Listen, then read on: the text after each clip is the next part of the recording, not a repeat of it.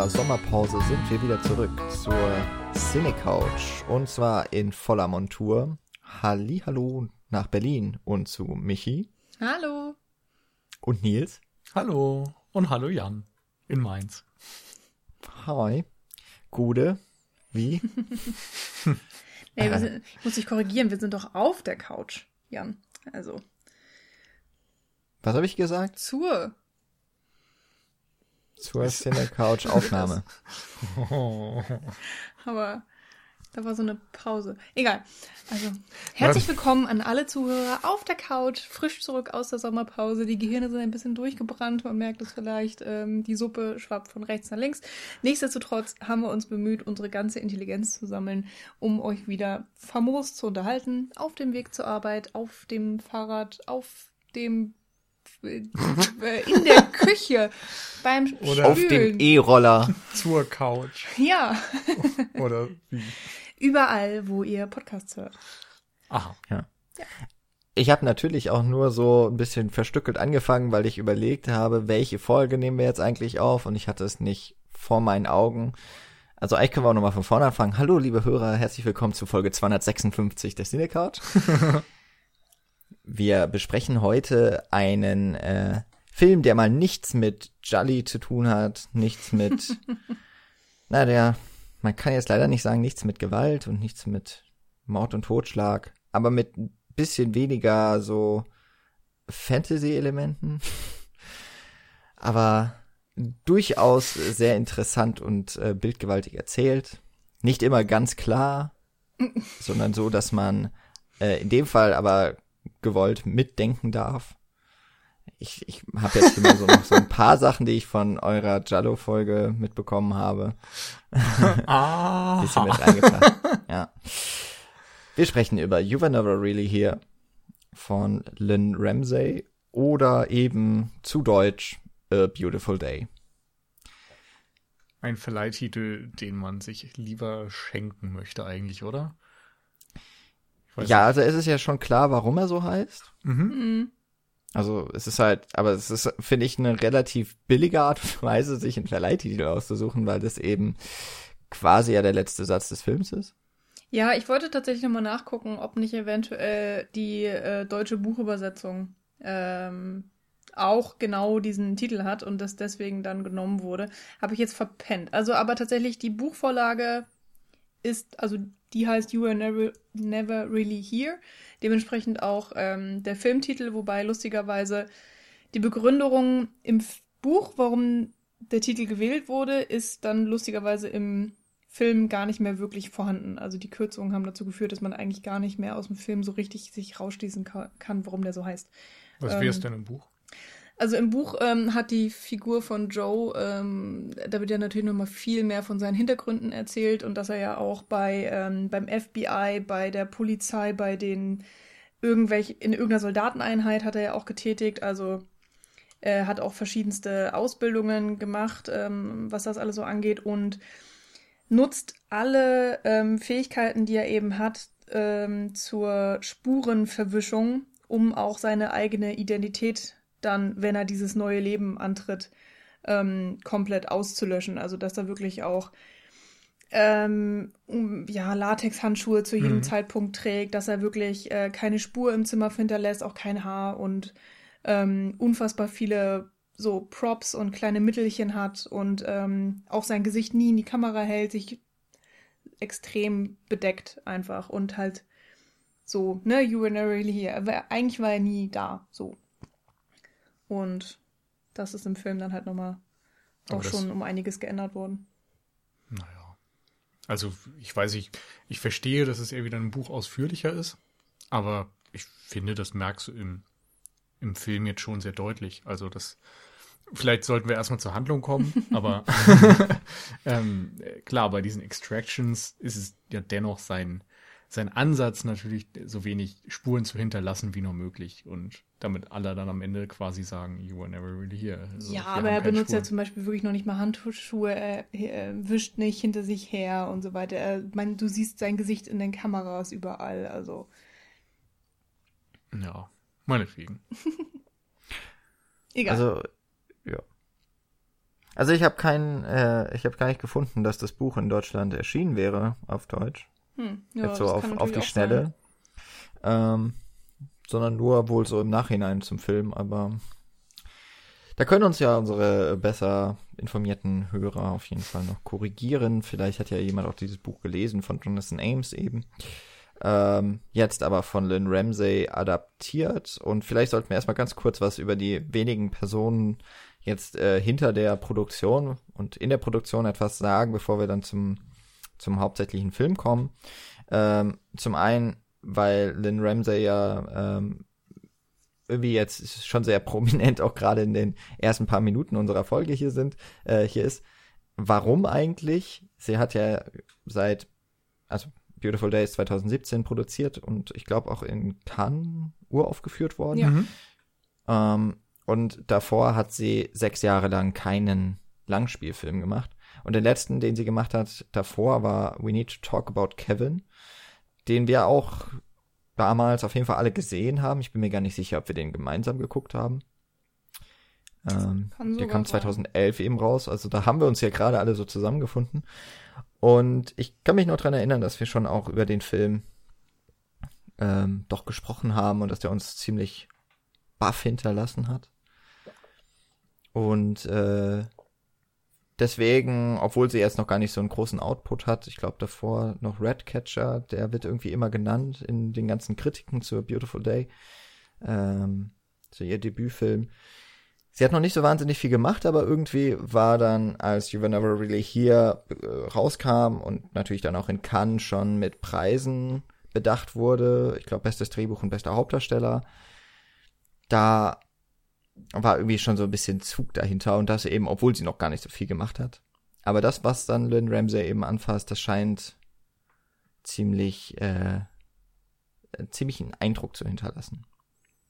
Hm, habt ihr euch irgendwie so im Vorfeld auf den Film gefreut? Ich glaube, ihr habt ihn ja jetzt schon zum, oder Nils, du hast ihn, glaube ich, schon mal gesehen, oder? Genau. ähm, ich erinnere noch, dass er in Deutschland, das muss dann 2018 sein, im Januar, äh, dass er dort auf den Fantasy Filmfest Nights lief. Hm. Und ich hatte den irgendwie schon auf der Liste und fand das Plakat auf jeden Fall sehr, sehr cool. Also das originale Kinoplakat, das haben sie jetzt nicht für die DVD und Blu-ray verwendet. Aber ich glaube, im Ausland teilweise, ähm, es ist eben so eine nächtliche Aufnahme und ähm, äh, Joaquin, äh, Ho wie heißt der? Joaquin? Joaquin, glaube ich, ne? Äh, Joaquin Phoenix ähm, schaut irgendwie auch so ein bisschen düster drein und so ein bisschen nach unten und ja, es hat einfach in so, so einen sehr coolen Vibe und in, in dem Moment dachte ich schon, okay, das sieht irgendwie interessant aus. Ich glaube, ich hatte auch Trailer gesehen, die mir ziemlich zusagten, weil so dieses düstere äh, Thriller, Action, Drama Thema, das, das spricht mich ja immer ganz gut an. Insofern hatte ich den, wie gesagt, dann schon ähm, so ein bisschen für mich abgespeichert, auch mit den Preisen in Cannes, dass ich den auf jeden Fall sehen möchte. Hab das zu dem Zeitpunkt dann nicht geschafft, aber ich glaube ein halbes Jahr später, als er dann seine reguläre Kinoauswertung hatte. Und da weiß ich noch, dass ich ähm, im Zeise Kino in Hamburg war und ein Double Feature gemacht habe und ich habe erst Lady Bird geguckt und es war irgendwie voll mit Jugendlichen und überhaupt. Und dann bin ich geblieben, um You Are Never Really Here zu schauen und war, glaube ich, komplett alleine in so einem kleinen Kinosaal. War wahrscheinlich auch unter der Woche so, wie gesagt, 22 Uhr vermutlich, also der, der zweite Film. Und äh, ja, war großartig. Also ein absolut intensives Kinoerlebnis. Ähm, ich gehe ja sowieso ganz gerne alleine ins Kino und finde das dann auch immer ganz äh, spannend, diese Erfahrung zu haben, komplett alleine im Kinosaal auch noch zu sein. Und mit diesem pumpenden Soundtrack und den Bildern und so weiter, der Film ist ja auch zwar sehr kurz, aber eben dadurch auch extrem auf den Punkt, ähm, hat mich ziemlich umgehauen und eben dann auch so, dass ich den 2018 zu meinen Lieblingsfilmen zählen würde. Ich glaube, als wir diesen Jahresrückblick gemacht haben, hatte ich den auch genannt neben Annihilation und äh, Dings hier, First Reformed. Ähm, Michi, hast du den jetzt wie ich zum ersten Mal geguckt? Äh, ja, tatsächlich. Also ich weiß gar nicht mehr warum, aber in Hamburg war ich irgendwie nicht dabei. Da war ich allein in Hamburg. Äh, Wird aber wohl dann so gewesen kann das ja nicht 2018 gewesen sein. 2018 war ich doch. Doch, das war noch diese Übergangsphase.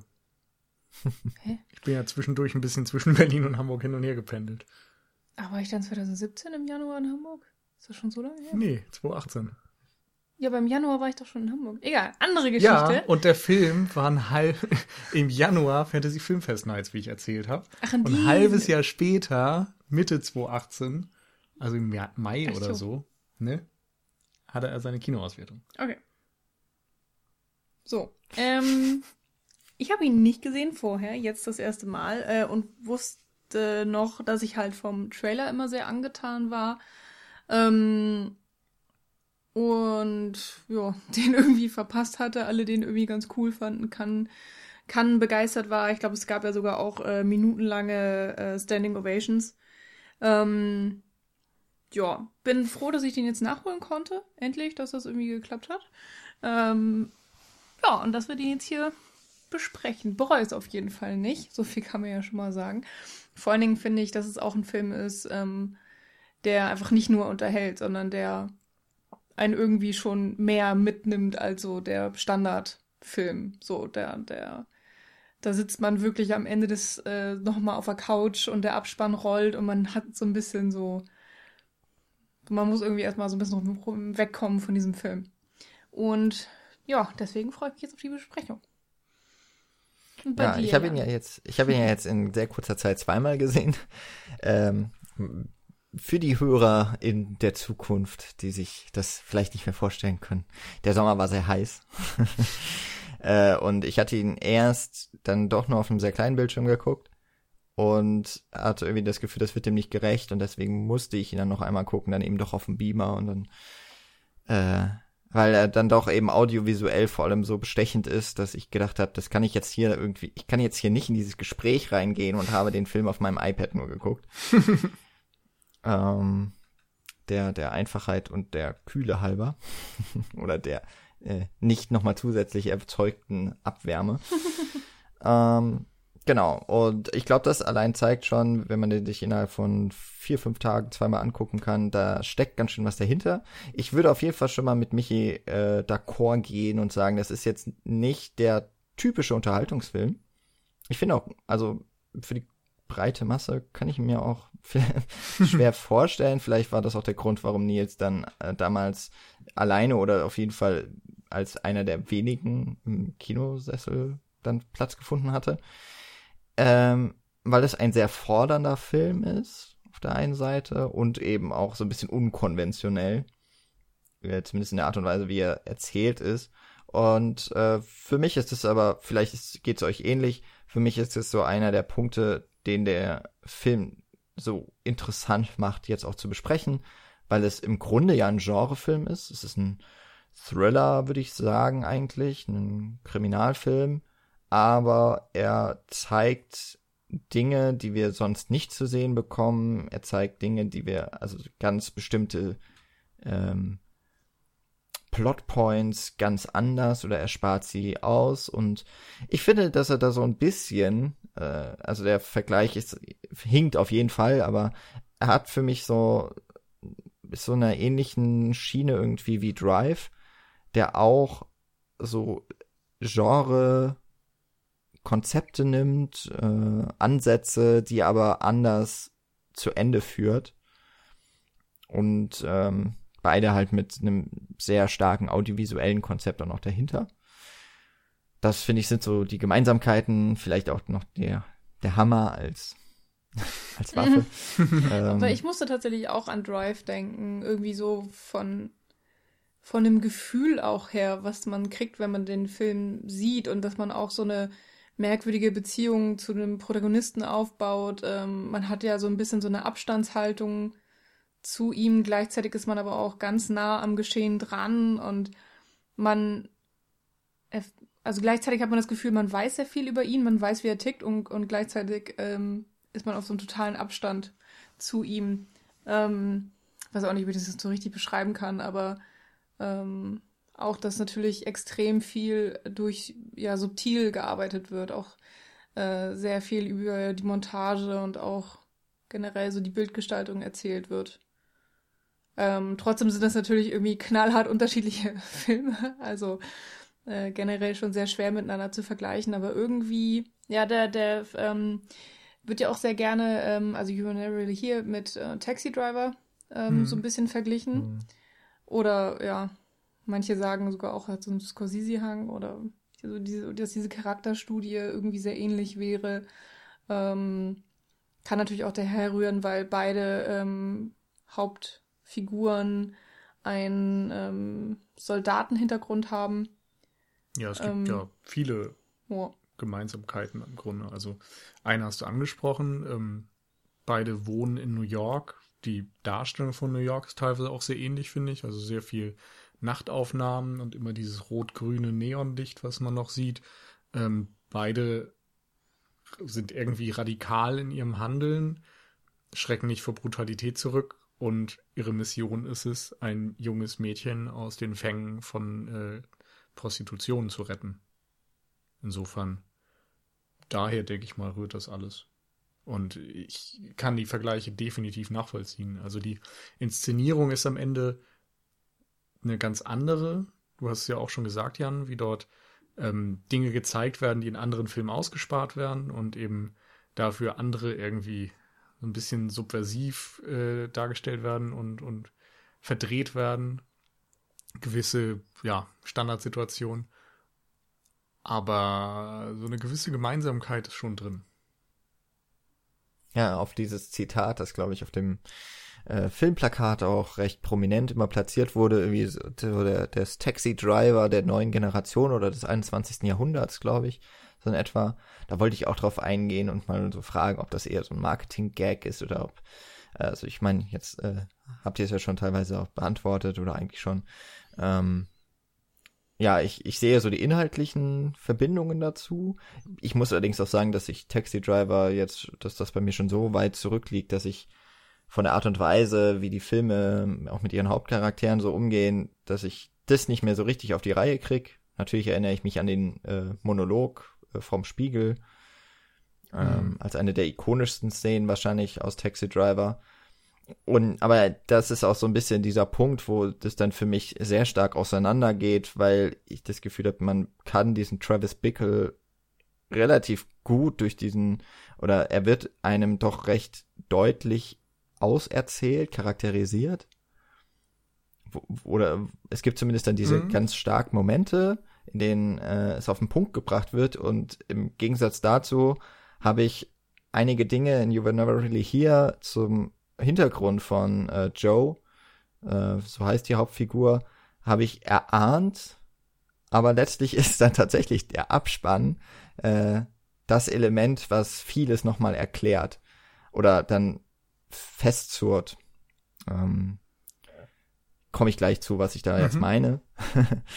ähm, genau. Und jetzt äh, haben wir eigentlich auch schon auch Joaquin Phoenix, äh, also als Preisträger auch äh, der Palme in Cannes für die beste, für den besten Hauptdarsteller, haben wir auch noch erwähnt. Das wäre jetzt nämlich auch noch so die zweite Person, die ich auf jeden Fall äh, vorbringen wollte noch. Ähm, ich habe noch ein paar Kritiken zu dem Film gelesen und er wird auch immer noch mal besonders hervorgehoben ähm, und auch, dass diese, dass er halt so eine wahnsinnige Präsenz hat und eigentlich die er immer in seine Rollen mit reinbringt, dass er immer so auf, äh, dass er wirklich immer 100% drin steckt. Und das ist ja auch jetzt gerade vielleicht ganz aktuell. In Venedig wurde ja vor, ich glaube gestern war es sogar, also gestern oder vorgestern lief äh, der Joker-Film, äh, wo er ja auch die Hauptrolle spielt. Hm. Und äh, es, es wiederholt sich quasi, was man über seine Darstellung, glaube ich, in You Were Never Really Here so sagen kann. Ich habe das Gefühl, genau das gleiche wird jetzt gerade wieder von den Kritikern so hervorgehoben. Was ja äh, zu hoffen lässt, dass, äh, dass da wieder ein super Film rausgekommen ist. Ja, also ich finde das ganz spannend. Ähm, du hattest ja Taxi Driver irgendwie vorhin angesprochen und dass mhm. dort ähm, Travis Bickle eben als Figur sich schon unterscheidet von Joe aus You Are Never Really Here und das würde ich definitiv unterschreiben. Also Travis Bickle ist im Grunde eine tickende Zeitbombe, jemand, der ähm, sich radikalisiert, der so ein bisschen am Rande zum Wahnsinn steht und irgendwann eskaliert es. Und bei You Are Never, Never Really Here geht es im Grunde eher um eine gefühlt introvertierte Person und es geht eben nicht so sehr darum, dass er eine Mission hat und sich radikalisiert oder so, was lustigerweise ja bei First Reformed als einen der Filme des Jahres hatte, eher der Fall ist. Also der ist, glaube ich, charakterlich näher an Taxi Driver und Travis Bickle dran, als jetzt You Are Never Really Here, weil Joaquin Phoenix hier ähm, eine traumatisierte Seele ist. Jemand, der introvertiert ist, der ähm, einfach sehr viel Leid vermutlich in seinem Leben mitbekommen hat und im Grunde darum möglicherweise angetrieben versucht, dieses Leid ein bisschen zu verringern. Auf jeden Fall eigentlich eine Mission hat, die ähm, ja deutlich positiver ist und, und nicht so destruktiv wie jetzt bei einem Taxi Driver. Und bei Joker wiederum gibt's angeblich erstaunlich viele Ähnlichkeiten wiederum zu Travis Bickle, also diese tickende Zeitbombe. Wir kennen ja den Joker auch aus diversen Batman-Adaptionen als ja den Bösewicht, jemand, der irgendwie die Welt in Schutt und Asche legen möchte, beziehungsweise der die Welt brennen sehen möchte. Und diesen Aspekt hat der neue Joker-Film scheinbar deutlich mehr. Wir werden es dann sehen, wenn er, ähm, wenn er rauskommt. Aber es ist ganz interessant, dass tatsächlich viele Filme sich offensichtlich wieder auf so einen Film wie Taxi Driver zurückbesinnen. Manche in der Figur, andere in der Ästhetik. Und ja, wir werden sehen, was dann am Ende dabei rauskommt. Mir kommt es auf jeden Fall ganz gut entgegen, weil ich den Film ja sehr mag. Das unterscheidet uns dann so ein bisschen. ja, aber ja irgendwann vielleicht auch, auch mal eine Besprechung wert. Ich glaube, den hatten wir schon. Hatten wir Taxi Driver schon besprochen? Ja. Okay. Hatten wir. Wir kommen an den Punkt, wo wir so lange existieren, dass wir unsere eigenen Folgen nicht mehr im Kopf haben. Ja ja, aber ich, ich erinnere mich zurück an die Folge, weil es mir da auch irgendwie so ging, dass ich den eigentlich gar nicht mehr so gut in Erinnerung hatte. Also sowohl, dass ich mich wenig äh, an Details erinnert habe, aber auch, dass ich dachte, ich mag den gar nicht so sehr. Und dann habe ich mich doch noch mal so ein bisschen dem Film angenähert. Naja. Na gut, das, das bringen wir dann noch mal in Erfahrung und verlinken dann. dann kommen wir doch jetzt mal zu der äh, viel besprochenen Handlung. Michi, möchtest du gerade kurz Ja, ich uns kann, in Erinnerung rufen? kann ich gerne. Es ähm, ist tatsächlich ähm, ist der Film sehr kryptisch erzählt ähm, und äh, es wird auch nicht sehr viel erzählt. Man reimt sich ja als Zuschauer sehr, sehr viel zusammen und wird am Anfang äh, vielleicht so in der ersten, in den ersten 20 Minuten auch so ein bisschen in die Irre geführt, worum es denn eigentlich geht.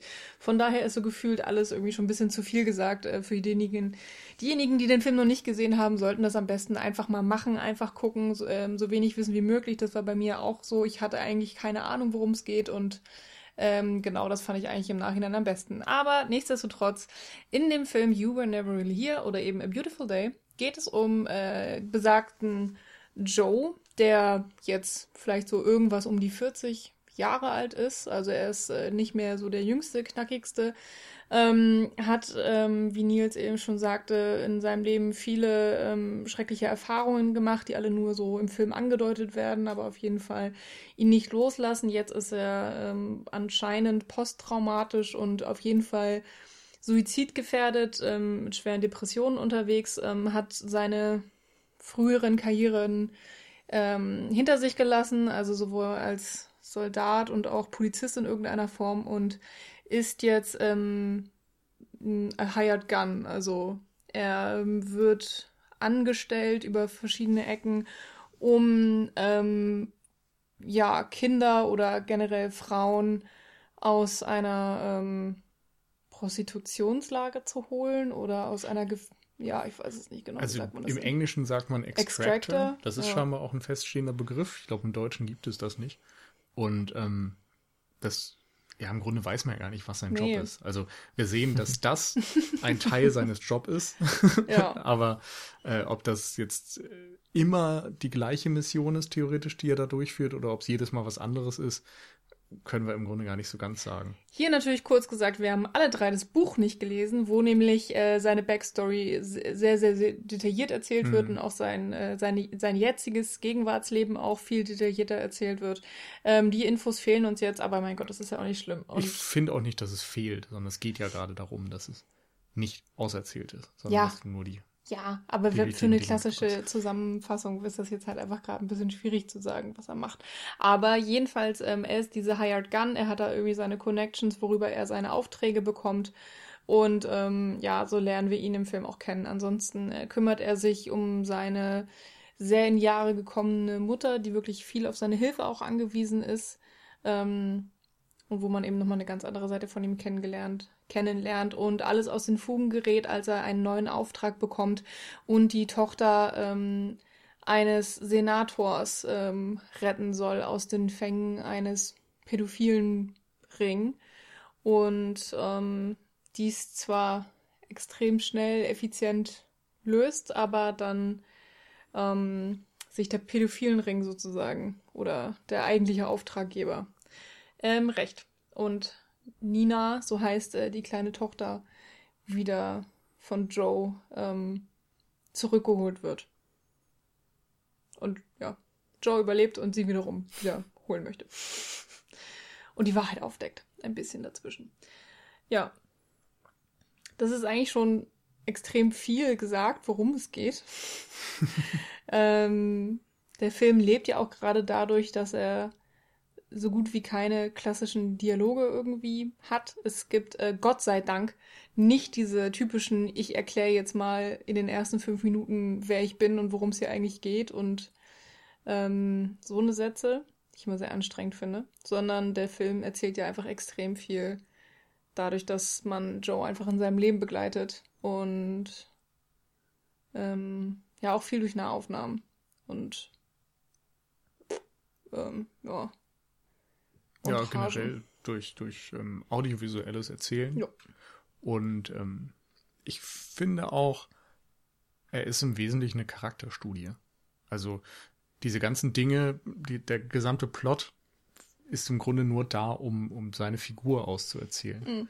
Das ist, glaube ich, das Relevante an diesem Film, während andere ja ja, einen Plot benutzen, um möglichst schnell irgendwie von Setpiece zu Setpiece zu kommen oder von Action-Szene zu Action-Szene oder äh, darüber so richtig, ja, ich würde nicht sagen, dass hier darüber keine Spannung aufgebaut wird, aber im Grunde finde ich, ist diese, diese Spannung fast sekundär zur Figur von Joe.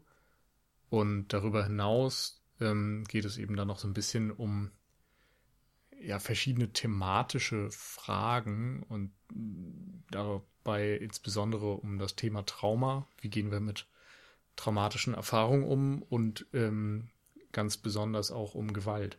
Wie wirkt Gewalt? Wie gehen Figuren oder Menschen mit Gewalt um? Wie werden sie dadurch geprägt in ihrem Handeln? Ich hab, war ja vor kurzem zu Gast in, ähm, im Spätfilm und äh, Daniel und Paula haben ja so eine äh, Herangehensweise, dass sie sich die erste und die letzte Szene nochmal vor allem ins Gedächtnis rufen und das auch für die Hörer machen. Und das finde ich, glaube ich, hier auch einen ganz interessanten Ansatz, weil, wie, wie ihr das schon richtig gesagt habt, wir verfolgen eigentlich Joe einfach so in seinem typischen Sein und Leben. Ähm, auch mit ein, äh, mit so mit so ein äh, mit so Schnipseln von seinem Gedanken und seiner Innenwelt. Also dass wir zum Beispiel seine Ängste eben auch auf der Leinwand sehen, dass wir seine Erinnerungen oder eben diese traumatischen Erlebnisse vor Augen geführt bekommen, so wie sie ihm wohl in den Momenten auch vor die Augen treten. Und was auch so ein bisschen dazu passt, dass es so ein sehr, also du sagtest gerade Charakterstudie, Nils, ich finde eben auch, dass es dazu ganz gut passt, dass es eben auch einen Bogen gibt in diesem Charakter, einen Erzählbogen, dass er am Anfang oder dass er am Ende eine andere Person ist oder zumindest an, einer ganz anderen Situation steht als noch zu Beginn.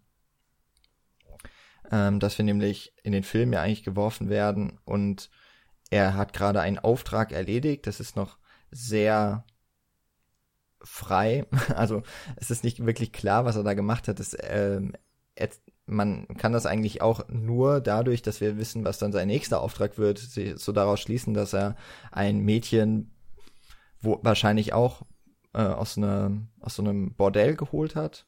So, ähm, eben ein entführtes Mädchen. Man hat da so eine Kette irgendwie, so eine Goldkette, äh, die er mit all seinem anderen Zeug ähm, zusammen ähm, räumt und dann wegschmeißt, also seine Spuren verwischt. Und er dann auch aus diesem Hotelzimmer oder wo auch immer, Motel, irgendwie sowas, dass er da eben auch un, ohne gesehen zu werden, versucht zumindest zu entkommen oder wieder zu verschwinden. Und dass wir also da sehen, er kommt von einem Auftrag gerade so zurück, äh, fliegt zurück und er bekommt eigentlich relativ schnell so den nächsten, dass das eigentlich auch einfach so eine Episode aus seinem Leben ist.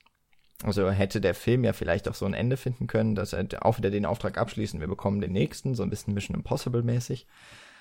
Ähm, aber stattdessen ist er ja am Ende raus aus diesem Alltagstrott, sage ich jetzt mal schon, obwohl es natürlich überhaupt nichts Alltägliches ist, was da passiert. Hm. Aber er ist in einer ganz anderen Situation. Ähm, es wird auch dieser eben schon zitierte Satz gesagt, It's a beautiful day.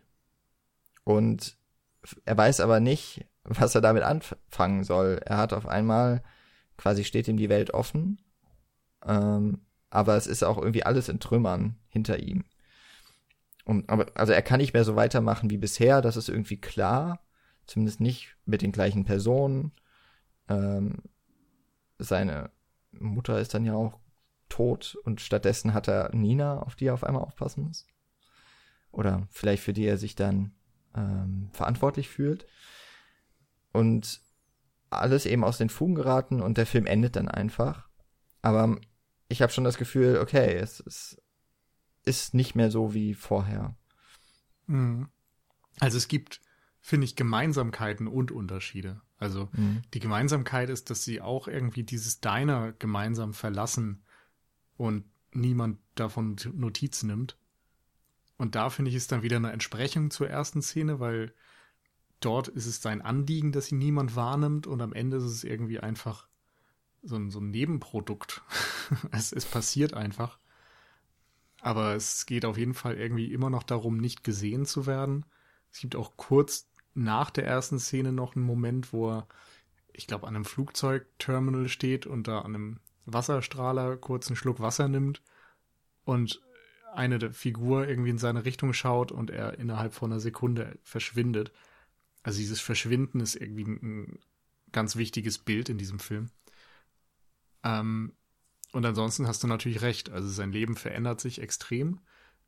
Es ist irgendwie immer noch kein, es ist absolut kein Happy End, aber es gibt einen gewissen Hoffnungsschimmer. Es, es könnte in eine bessere Zukunft gehen. Potenziell. Ja, also äh, auch eine ungewisse Zukunft. Und stimmt, dass mit dem Verschwinden jetzt, ach, das wäre jetzt super, wenn ich nochmal wüsste. ich, ich, ich müsste jetzt gerade nochmal in die Szene so springen vom Film, äh, weil, weil ja der Film, äh, der, der Abspann ist dann ja in diesem Diner und wir sehen den Tisch, mhm. so von 90 Grad direkt drauf gefilmt. Und ich bin mir gerade gar nicht sicher, ob der Tisch dann leergeräumt war oder ob zum Beispiel noch die Gläser drauf waren. Nee, nee, nee, da, da standen irgendwie, glaube ich, vier Milkshake-Gläser. Also ich ja, erinnere okay. mich dran, weil ich es lustig fand, dass sie anscheinend jede Sorte mal durchprobiert hatten. Also es gab ja. Vanille, Erdbeer und ich glaube zweimal Schoko oder sowas. Und der Vanille war noch halb voll. Also. Ah, ja. das, dann ist das ja auch etwas, ähm, also ist gut, dass es so ist, weil äh, das hätte ich mir jetzt irgendwie auch gewünscht, dass es nämlich dann, ja, vielleicht nehmen die Leute nicht Notiz von ihm, aber er hat auch von diesem Drang, nichts zurückzulassen, vielleicht dann ähm, nachgelassen. Hm. Also ja, auf einmal gibt es Spuren, ne? Das stimmt. Ja. Weil, ich meine, wir, dass wir jetzt hier irgendwie, das wissen, glaube ich, auch alle Hörer, dass wir hier Spoiler-Territorium ja überhaupt nicht kennen. Also, äh, es, weil kurz bevor sie ja verschwinden, gibt's dann auch diesen, ja, Blick in sein, in seine Welt, dass er ja irgendwie auf einmal aufgibt und eine Waffe von irgendwo her rauszieht und sich in den Kopf schießt und auch davon niemand Notiz nimmt. Ja, und dann wird ihm ja, also obwohl alles voller Blut gespritzt ist, auch die Kellnerin, die ihm dann irgendwie noch die, den Check hinlegt. Hm. Das finde ich ist auch so eine sehr besondere Szene, weil sie de, dieses ähm, Gefühl, also oder auch dieses Motiv, das der ganze Film mit sich trägt, eben auch in seinem Originaltitel, You Were Never Really Here, dass er sich eben auch so fühlt, als also würde sich nichts ändern, wenn er jetzt seinem Leben Hm. ein Ende setzt. Es, es würde niemanden interessieren, weil er einfach nicht wirklich existiert. Ja, das äh, fand ich tatsächlich auch selber ganz spannend, dass es da diese Doppelung gibt und ähm, die ja vor allen Dingen irgendwie so mit seiner Depression ähm, auch zusammenhängt und äh, ne, dadurch natürlich auch seine, seine suizidalen Gedanken, also ist er dann auch einfach sehr fortgeschritten. Da wird ja extrem oft immer wieder drauf angespielt, auch mit dieser Szene im See, ähm, wenn er seine Mutter beerdigt. Naja, aber ähm, ja, diese, diese Doppelung, dass er wirklich auch, ähm, dass man konstant immer wieder merkt, ähm, dass er hinterfragt, ja, macht es einen Unterschied, ob ich hier bin oder nicht? Also ist nicht nur ist mein Leben irgendwas wert, sondern ähm, würde es überhaupt irgendwer merken, so die Gesellschaft oder Hm. ähm, ja, okay, bei der Mutter fragt es sich, ist jetzt nicht, da gibt es jetzt nicht so eine Szene, die darauf hindeutet, aber da muss ich auch sagen, fand ich die Szene im Diner wirklich unfassbar ähm, eindrücklich. Also wenn er sich dann wirklich ähm, den Kopfschuss gibt, weil man natürlich auch erstmal ein bisschen in die Irre geführt wird. Also man, man weiß als Zuschauer natürlich nicht, Hm. äh, nicht sofort, äh, hat er es getan oder nicht. Also ähm, ich habe es nicht hinterfragt. Ich habe tatsächlich erstmal angenommen, dass er sich tatsächlich umgebracht hat, weil ja jetzt auch dieser komplette Trümmerhaufen hinter ihm liegt. Und erst in dem Moment, äh, wo keiner der anderen Gäste auf den Schuss reagiert oder auf die Blutlache oder ja, ähm, erst in dem Moment realisiert man ja erst so, ach so, okay, das ist jetzt erst in seiner Vorstellung, weil ein ganz, ganz kurzen Moment vorher ist ja auch Nina vom Tisch weggegangen. Sie ist einfach aufgestanden und gegangen und, und, und ich habe tatsächlich im ersten Moment auch angenommen, ach so, sie geht jetzt. Sie, sie, sie hat vielleicht eine Tante oder so, die oder eine beste Freundin, zu der sie jetzt Hm. geht oder sowas. Sie, sie, es hält sie nichts bei Joe, außer dass er sie jetzt gerettet hat und dass das vielleicht auch so der Punkt für Joe ist, so okay, jetzt habe ich wirklich niemanden mehr. Ähm, ich habe sie gerettet, ich habe meine Aufgabe erfüllt und jetzt ähm, bin ich weg und dann gibt's ja Gott sei Dank irgendwie die Auflösung. Ich habe mich tatsächlich auch drüber gefreut, Hm. muss ich sagen. Ähm, das hat mir dann auch gezeigt, wie investiert ich schon in dem Charakter irgendwie auch war.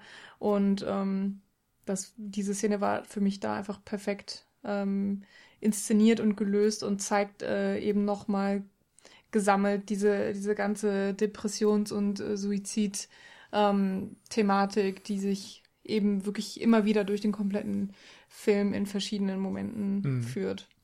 Es gibt übrigens einen Moment, weil du gerade sagst, die Beziehung zur Mutter. Es gibt ähm, einen Moment, der äh, ganz gut illustriert, dass auch das äh, vielleicht keine ganz einfache Beziehung ist, weil Mhm. ähm, sie ist ja auch schon ein bisschen älter und vergesslich geworden. Sie kann setzt das Bad unter Wasser unter anderem, Mhm. aber sie fragt eben auch an einer Stelle des Films nach, wie es Patricia. Patricia geht, also irgendein Frauenname auf jeden Fall.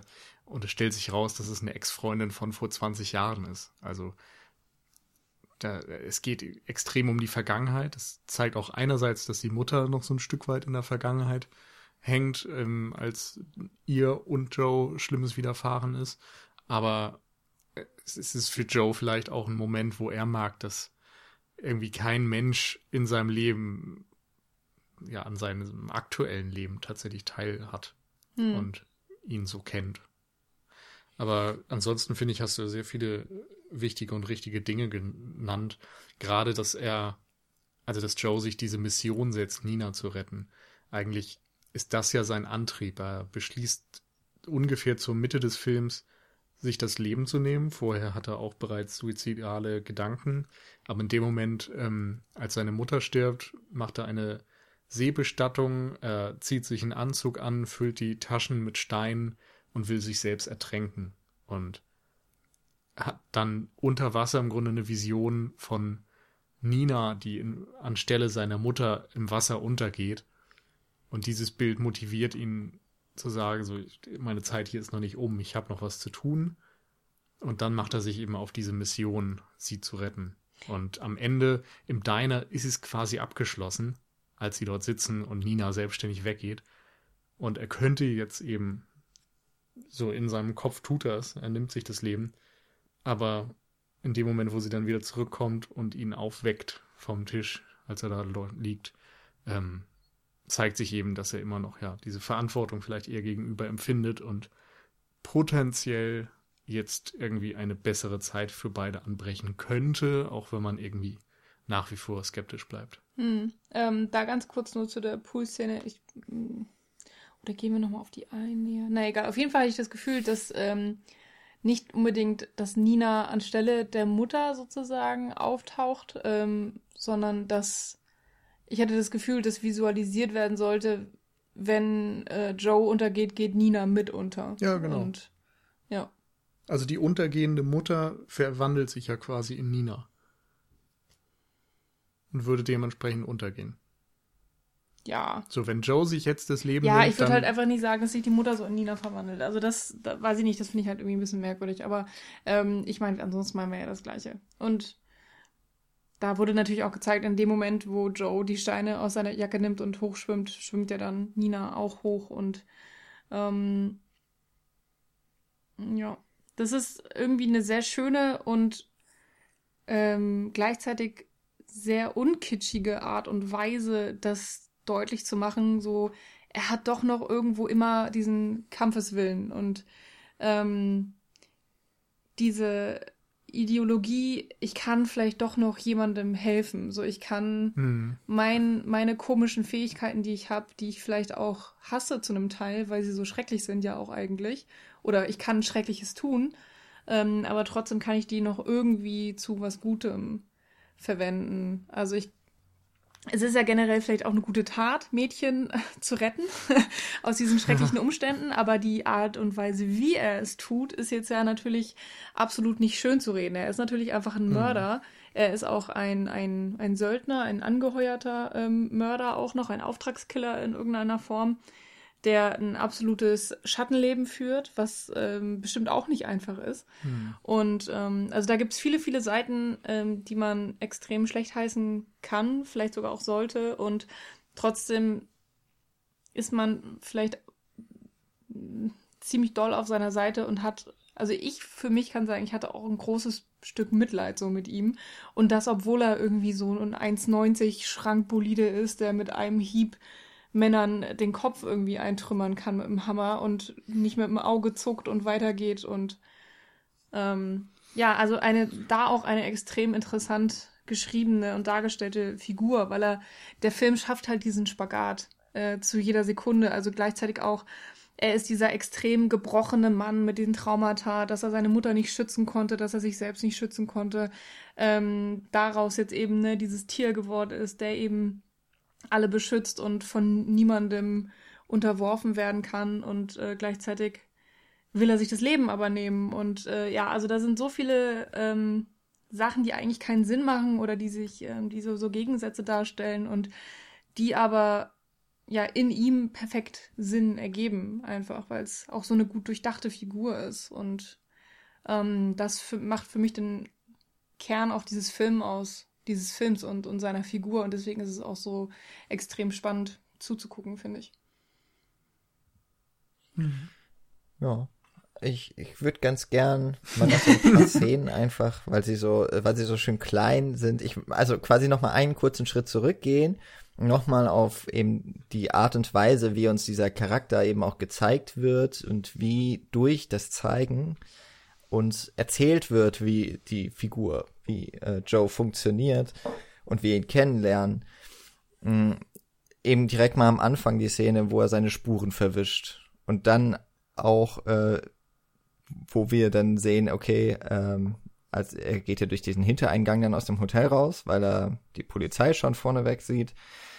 Dann kommt da irgendwer angerannt und dann sieht man diese Brutalität, die er, äh, die er so in ihm steckt den er einfach ähm, mit einem Kopfstoß niederringt und äh, dann weggeht ins Taxi und dort auch eben sehr, ja, dadurch, dass dann irgendwie die Musik so hochfährt, äh, also die, die extra diegetische Musik, die Filmmusik, hm. ähm, und er so, man hat so das Gefühl, er ist gar nicht so richtig da.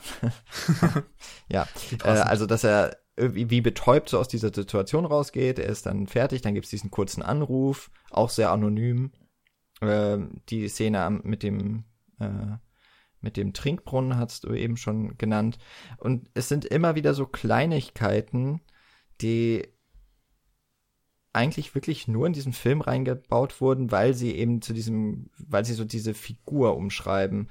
Dass er zum Beispiel nach Hause fährt mit einem Taxi, aber dann immer noch ein Stück läuft. Also, dass er sich nicht vor seine Haustür fahren lässt, zum Beispiel. Mhm. Dann, dass er sein, dass er das Haus durch so einen Nebeneingang betritt und nicht von der Straße. Mhm. Ähm, dann auch dieser Blick auf die zwei Teenager oder jungen Erwachsenen, die auf dem, auf dem Fire Escape, äh, wie heißt das hier, auf der, auf der Nottreppe sich ein, wahrscheinlich einen Joint durchziehen oder sowas. Also zumindest rauchen. Ja, und er so dahin blickt und äh, ja, so fast schon vernichtend, ja, dass da auch wieder jemand ist, der ihn sieht dass er ja auch diesen Kontaktmann fallen lässt, weil der Sohn im Laden gearbeitet hat, während er dann dort war, um sich seine Belohnung mm, zu holen. Nee, der, der Sohn war ja eben der auf der Feuertreppe. Ja. Das ist ja die. Problematik. Ah. Der Sohn hat gesehen, wo er wohnt und weiß, dadurch, dass er im Laden arbeitet, dass er immer wieder in den Laden kommt. Also mhm. so, der Sohn könnte halt die Verknüpfung machen, was er dann leider auch später im Film irgendwie passiert, dass diese Verknüpfung gemacht wird.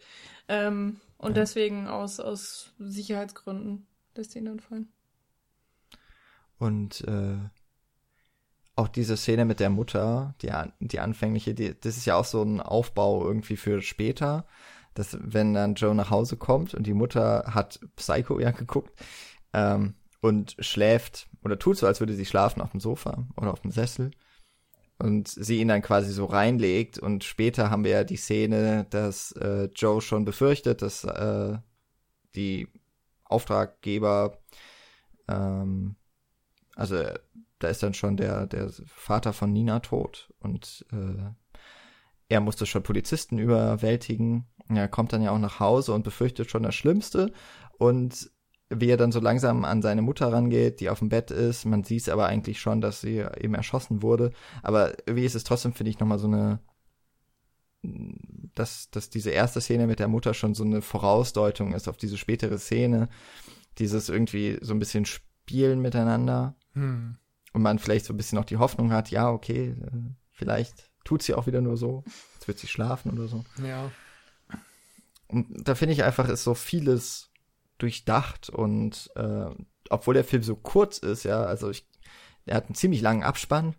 also deswegen, ich glaube, es sind so knapp 80 Minuten nur, die der Film braucht für seine Handlung. Ja, ich glaube mhm. 82 oder so waren es. Mhm. Und trotzdem sind es eben so, also ich könnte jetzt noch weiter erzählen, aber ich möchte ja auch niemanden unnötig langweilen, ähm, dass, dass da trotzdem so viele Szenen, so viele Kleinigkeiten drin sind, so detailliert das Ganze, das ähm, aber gleichzeitig eben auch so dicht erzählt. Das ähm, finde ich schon wirklich sehr beeindruckend von der Art und Weise, wie das inszeniert wurde. Absolut, ja. Und ich finde, gerade in den Momenten, die du gerade beschrieben hast, ist auch die größte Ähnlichkeit zum, ja, zur Titelfigur aus Drive von Ryan Gosling, mhm. nämlich dieses einerseits sehr, sehr durchdachte und zurückgezogene, also dass man sehr privat ist und dadurch auch irgendwo einsam und andererseits diese, ähm, ja, dass man kein Problem damit hat, Leute irgendwie fallen zu lassen und Kontakte abzubrechen und auch der Driver macht ja jeden ähm, Raubzug im Grunde immer nur einmal mit den Personen, sagt genau, das sind die Regeln und du hältst dich an diese Regeln, sonst fahre ich wieder weg. und ähm, äh, als ihn später dann mal jemand anspricht in der Bar und sagt, hey, willst du nicht ein Ding machen? Sagt er so, geh weg oder ich breche dir irgendwie deinen Kiefer oder sowas. Also ist eben sehr, sehr hart, um, um irgendwie sich selbst zu schützen, um seine Identität zu schützen und die möglicherweise ihm nahestehenden Personen, wenn es denn welche gibt. Und dann nochmal zu der Szene mit der Mutter, wo er ähm, später dann tatsächlich ihre Leiche findet. Ähm, da ist mir aufgefallen, und das gilt ein Stück weit auch für den gesamten Film, dass Lynn Ramsey enorm wenig Establishing Shots nutzt. Mhm. Also ganz oft zeigt sie Dinge irgendwie von hinten, sie zeigt die Negative Space, mhm. sie zeigt ähm, kleine Ausschnitte aus diesem Haus, als Joe reinkommt. So, dann ist dann mal eine Schublade zu sehen und die Katze und das Katzenfutter und sonstiges, aber du siehst nie diesen ähm, beruhigenden Shot von der gesamten Wohnung, vom gesamten Wohnzimmer vielleicht sogar, wo niemand ist. Mhm. Und eigentlich sehnt man sich danach, denn das vermittelt immer Sicherheit. Wenn du tatsächlich alles überblicken kannst und siehst, dort ist niemand. So, da ist nichts Schlimmes.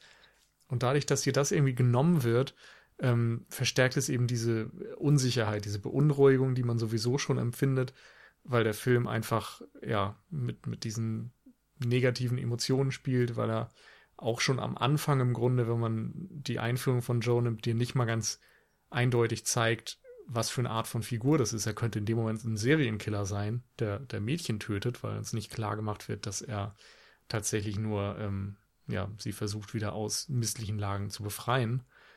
Und enorm dazu kommt dann eben auch noch der Score und das Sounddesign, über das wir nachher nochmal sprechen müssen. Mhm, ganz kurz ähm, zu den Kameraeinstellungen. Ich hatte irgendwie auch das Gefühl, dass ähm, ist jetzt auch ein bisschen übertrieben, aber dass nie die gleiche benutzt wird. Also du hast jetzt, wenn du einmal im Schlafzimmer bist, in der nächsten Szene, wenn du im Schlafzimmer bist, nicht wieder die gleiche Kameraeinstellung, sondern irgendwie hatte ich das Gefühl, die haben immer was aus anderen Blickwinkeln gezeigt und immer wieder die Kamera neu positioniert, neu aufgestellt. Ähm, wie du schon sagtest, es gibt sehr wenige Shots, die einen weiten Winkel haben, wo man wirklich sehr, sehr viel sieht. Ähm, gleichzeitig ähm, hatte ich auch immer das Gefühl, dass du nie wirklich die, die, ähm, einen Überblick über die Räumlichkeit gefunden hast. Also ich habe nie verstanden, wo im Haus sind wir denn jetzt eigentlich? Manchmal weißt du, wir sind oben oder unten, so das Schlafzimmer ist oben, aber das ist auch irgendwie so typisch amerikanisch irgendwie.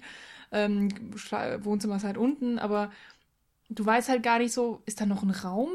Gibt es einen Flur? Wo ist überhaupt die Eingangstür? Also man findet sich überhaupt nicht zurecht, egal wo man ist.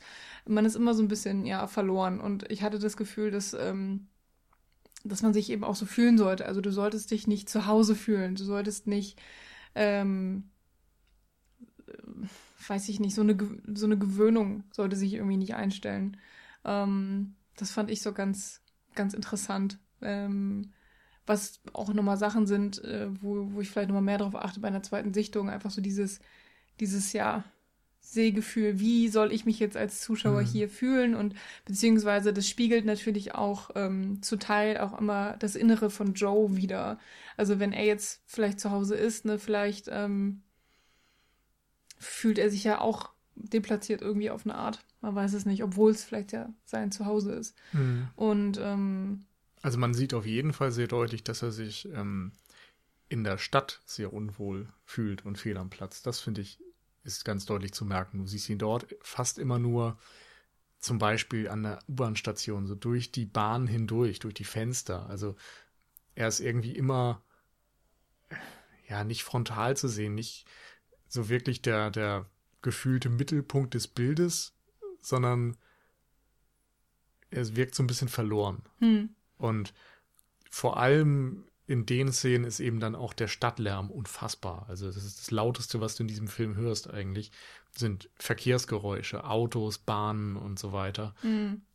Und dieser Stress, den er dann, ne? so. ja, das Gemurmel, genau, Sprache und so weiter. Also es ist einfach ohrenbetäubend und er kann es scheinbar nicht filtern. Und der Stress, den er dabei empfinden muss, den kann man sich eben dadurch sehr gut vorstellen. Mhm. Und, also die, die ja. ähm, auditive Ebene ist vielleicht, wo wir nochmal dann gesondert drauf zukommen oder so. Aber wenn wir jetzt vielleicht erstmal beim, beim Bildlichen bleiben, du hast schon gesagt, es gibt viel von genau hinten und dann auch 180 Grad von genau vorne.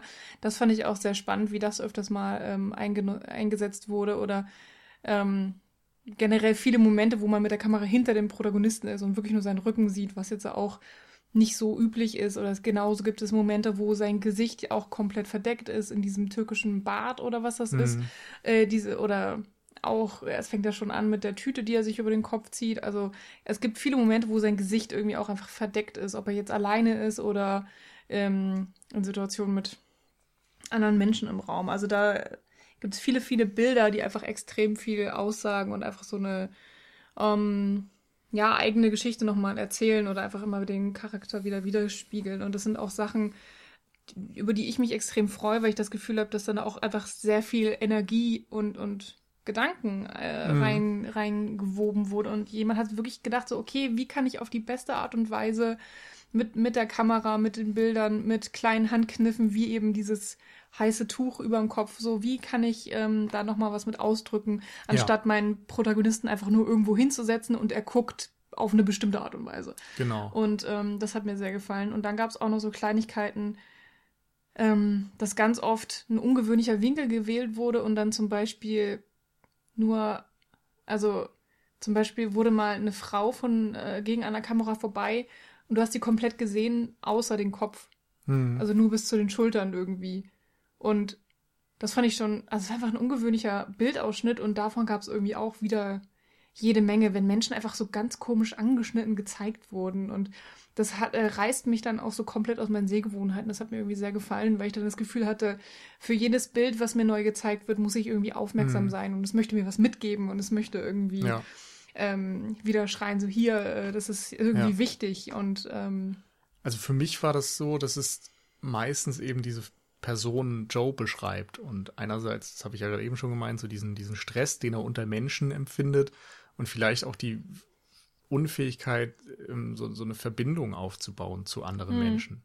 Weil das Gesicht ja normalerweise das ist, was wir am anderen Menschen sofort als erstes wahrnehmen. So dass, wenn du einen neuen Menschen kennenlernst, dann siehst du ihm in die Augen oder überhaupt bei, bei mhm. Konversationen siehst du Leuten in die Augen. Und ähm, diese Kontaktaufnahme äh, geht natürlich dann irgendwie nicht, wenn du nur den Körper siehst und eben nicht die, die, das Gesicht und die Augen und so mhm. weiter. Und insofern hat das so ein bisschen nochmal die, die Einsamkeit oder die Distanz zwischen ihm und anderen Leuten ein bisschen unterstrichen. Mhm. Zumindest den meisten Leuten. Es gibt ja Ausnahmen.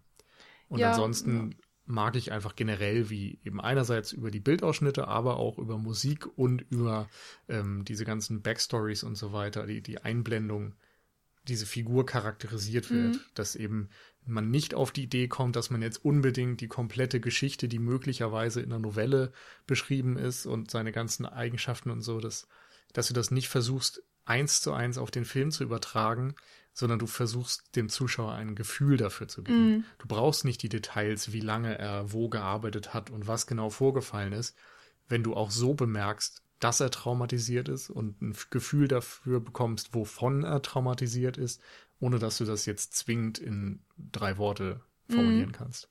Und bei der Bildgestaltung haben wir noch natürlich einen Knaller, den wir bisher jetzt gerade noch so ein bisschen rausgelassen haben, der aber auch ähm, vor allen Dingen für den Film ziemlich zentral ist und der uns, glaube ich, wahrscheinlich alle bei der ersten Sichtung so ein bisschen ähm, ja, hat nachdenken lassen, vielleicht. Ähm, und zwar rede ich von den, von den ähm, Gewaltszenen hm. sozusagen. Aber wollen wir die noch ein bisschen hinten anstellen? Weil eigentlich finde ich das.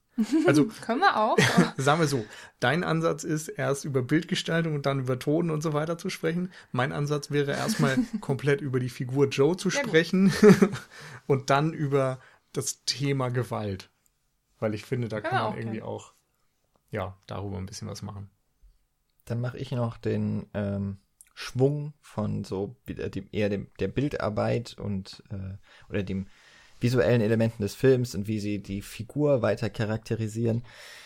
Ähm, ihr habt ja eben auch schon gesagt, wie so, ja, dass der Film sehr auch eigenwillige ähm, Kamerawinkel, Kameraeinstellungen findet ich finde zum Beispiel die im, bei der Bahn, das ist ja auch so was ganz typisch wie New York, dass es diese Hochbahn gibt über den Straßen. Das heißt, die, man kann so von der Straße unter die Gleise können, äh, kann der Kameramann das Geschehen fotografieren. Das wird dann ja auch einmal gemacht, dass man äh, Joe nur so ja aus einem sehr ähm, aus einer sehr starken Untersicht und dann eben noch diese Gleise oder die, die, ja, die Bahngleise vor ihm im Vordergrund sieht was finde ich so, obwohl sie ja gerade nicht aus seinem Blickwinkel ist, hat es sowas ziemlich subjektivierendes, weil ich das Gefühl habe, ja, auch da ist es wieder dieses, dieser Blick nach unten von ihm, so dieses Suizidale vielleicht, ne, sich auf die Schienen oder darunter zu schmeißen, irgendwie schwingt es da für mich so mit. Hm. Und dann gibt es ja auch äh, immer mal wieder, ich glaube schon am Anfang auch, wenn es durch diesen Motelgang geht, geht, gibt es dann auch teilweise wirkliche, möglicherweise wirklich subjektive Kamerawinkel, also dass die Kamera die, die äh, Position seiner Augen einnimmt. wenn man, also wie es dann so um die Ecke irgendwie geht und dann sieht man das Blaulicht von der, äh, von den, äh, vom Polizeiwagen. Oder ich glaube auch später, wenn er in dieser fast schon viktorianischen Villa, also wo es quasi eigentlich zum Showdown gehen würde, Mhm. wo er ähm, Nina wieder befreit. Ähm, ich glaube da auch, wenn er so die Treppe hochgeht, hat es zumindest den Anschein, dass wir gerade in seinem Kopf sind und da lang laufen durch diese Gänge. Und ähm, ich finde das sehr interessant, wenn wir dann später nämlich noch zu der einen sehr auch sehr herausstechenden Szene kommen, dass eigentlich die Kameraarbeit oder das generell das gesamte Konzept des Films so sehr auf die, die Innenwelt und die Wahrnehmung vom Hauptcharakter irgendwie ausgelegt ist und wir dann aber in der Szene, die erste Befreiungsszene quasi in dem Bordell, da komplett rausgerissen werden, auch visuell gesehen. Und ähm, ja, Hm. ansonsten ist es eigentlich immer wirklich der Charakter äh, gewinnt durch die Art und Weise, wie der Film seine Geschichte inszeniert. Ja, das stimmt. Ähm, ja, wir können auch erst zu den beiden Szenen. Ich habe sie sowieso beide angesprochen. Tut mir leid. Nee, alles gut, alles gut. Im Grunde geht's mir bei der Musik auch eigentlich nur einmal um dieses allgemeine Gefühl, dass wieder das Innenleben verstärkt wird. Also es ist ein Score von Johnny Greenwood von Radiohead. Einer von zwei Radiohead-Scores, glaube ich, von 2018. Der andere ist Suspiria von Tom York. ähm, und es ist so ein oftmals sehr atonaler Score, alles äh, elektronisch im Grunde, ein bisschen Gitarre dabei. Ähm, Ja, auch dissonant, ne? Also der ja, Film genau, fängt an sehr, und sehr ist dissonant und, komplett schief und man denkt sich so, oh Gott. und auch so, dass die Takte teilweise oder die, die Rhythmen und Figuren nicht ganz zusammenpassen. Also es gibt nie einen äh, Viervierteltakt, den man irgendwie ganz einfach mitklatschen könnte, sondern es gibt immer wieder Brüche da drin und ähm, verstärkt einfach dadurch dieses beunruhigende Gefühl und dieses über die Schulter Mhm. gucken, was man vielleicht bei Joe dann auch erkennt und ähm, generell die fehlende innere Ausgeglichenheit und Mhm. Ruhe. Und ähm, ja, am Anfang eben sehr, sehr viel Lärm, sehr viel, ja, so, so fast so eine Kakophonie der ganzen Stadtgeräusche und gegen Ende wird es dann immer ruhiger. Also bei der Seebestattung fängt es eigentlich an, dass wir erstmal so ein bisschen mehr Licht haben, Ruhe haben und ähm, gegen Ende eben, ja, immer mal wieder Szenen haben, in denen komplette Stille herrscht im Grunde. Mhm. Und ja. Ich fand's Wir da müssen auch auch- noch. noch kurz zum Ton. Mhm. Äh, ich ich fand es äh, da auch faszinierend. Ähm, ich glaube, das war sogar auch beim Governor im Haus, wenn dann die äh, irgend, irgendeine Platte, glaube ich, aufgelegt wird oder so. Also auf jeden Fall haben wir ein Lied, was durchgespielt wird. Also ein klassisches Lied, wo auch gesungen wird. Und es klingt irgendwie, als wäre es schon 30, 40 Jahre alt. Ähm, und die Musik springt ab und zu.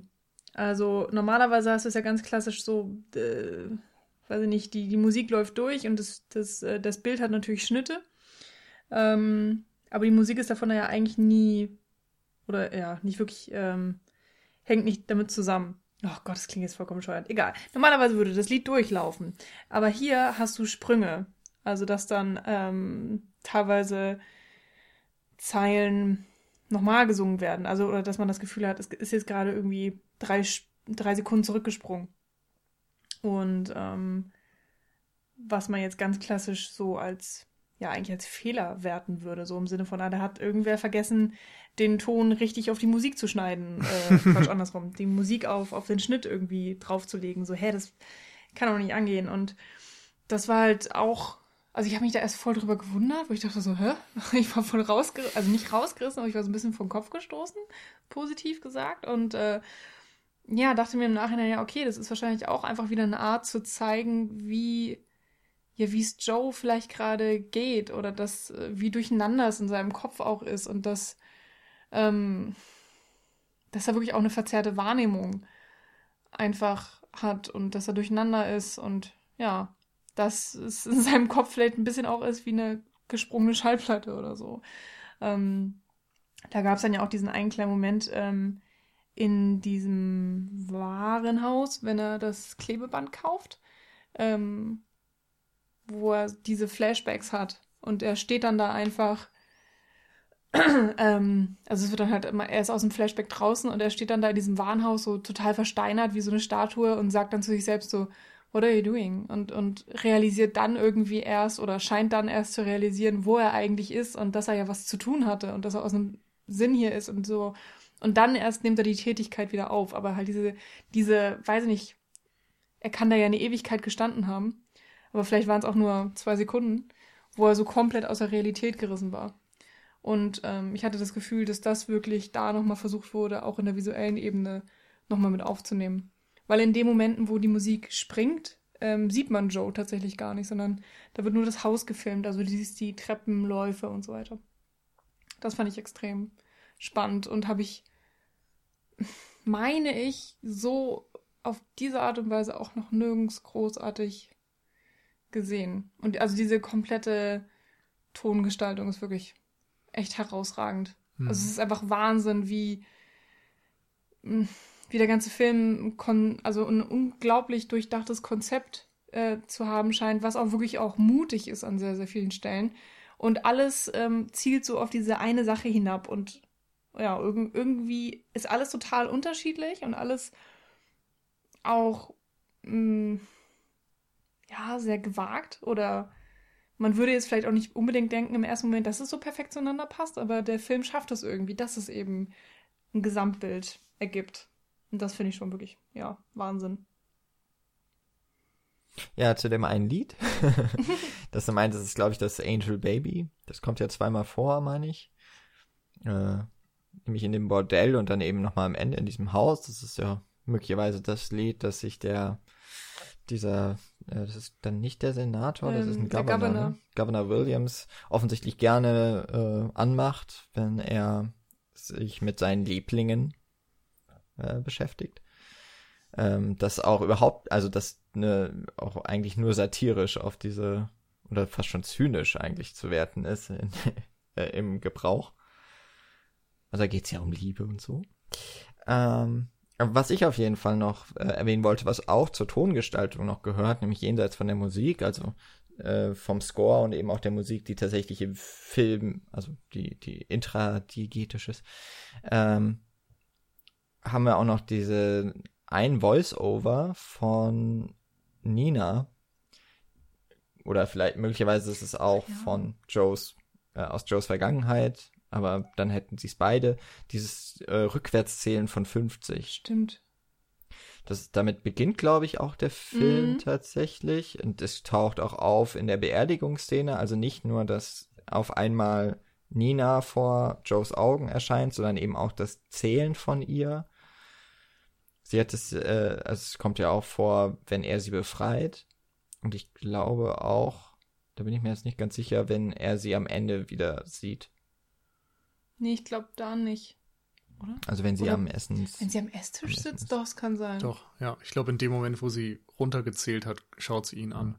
Ja, wieso? Also das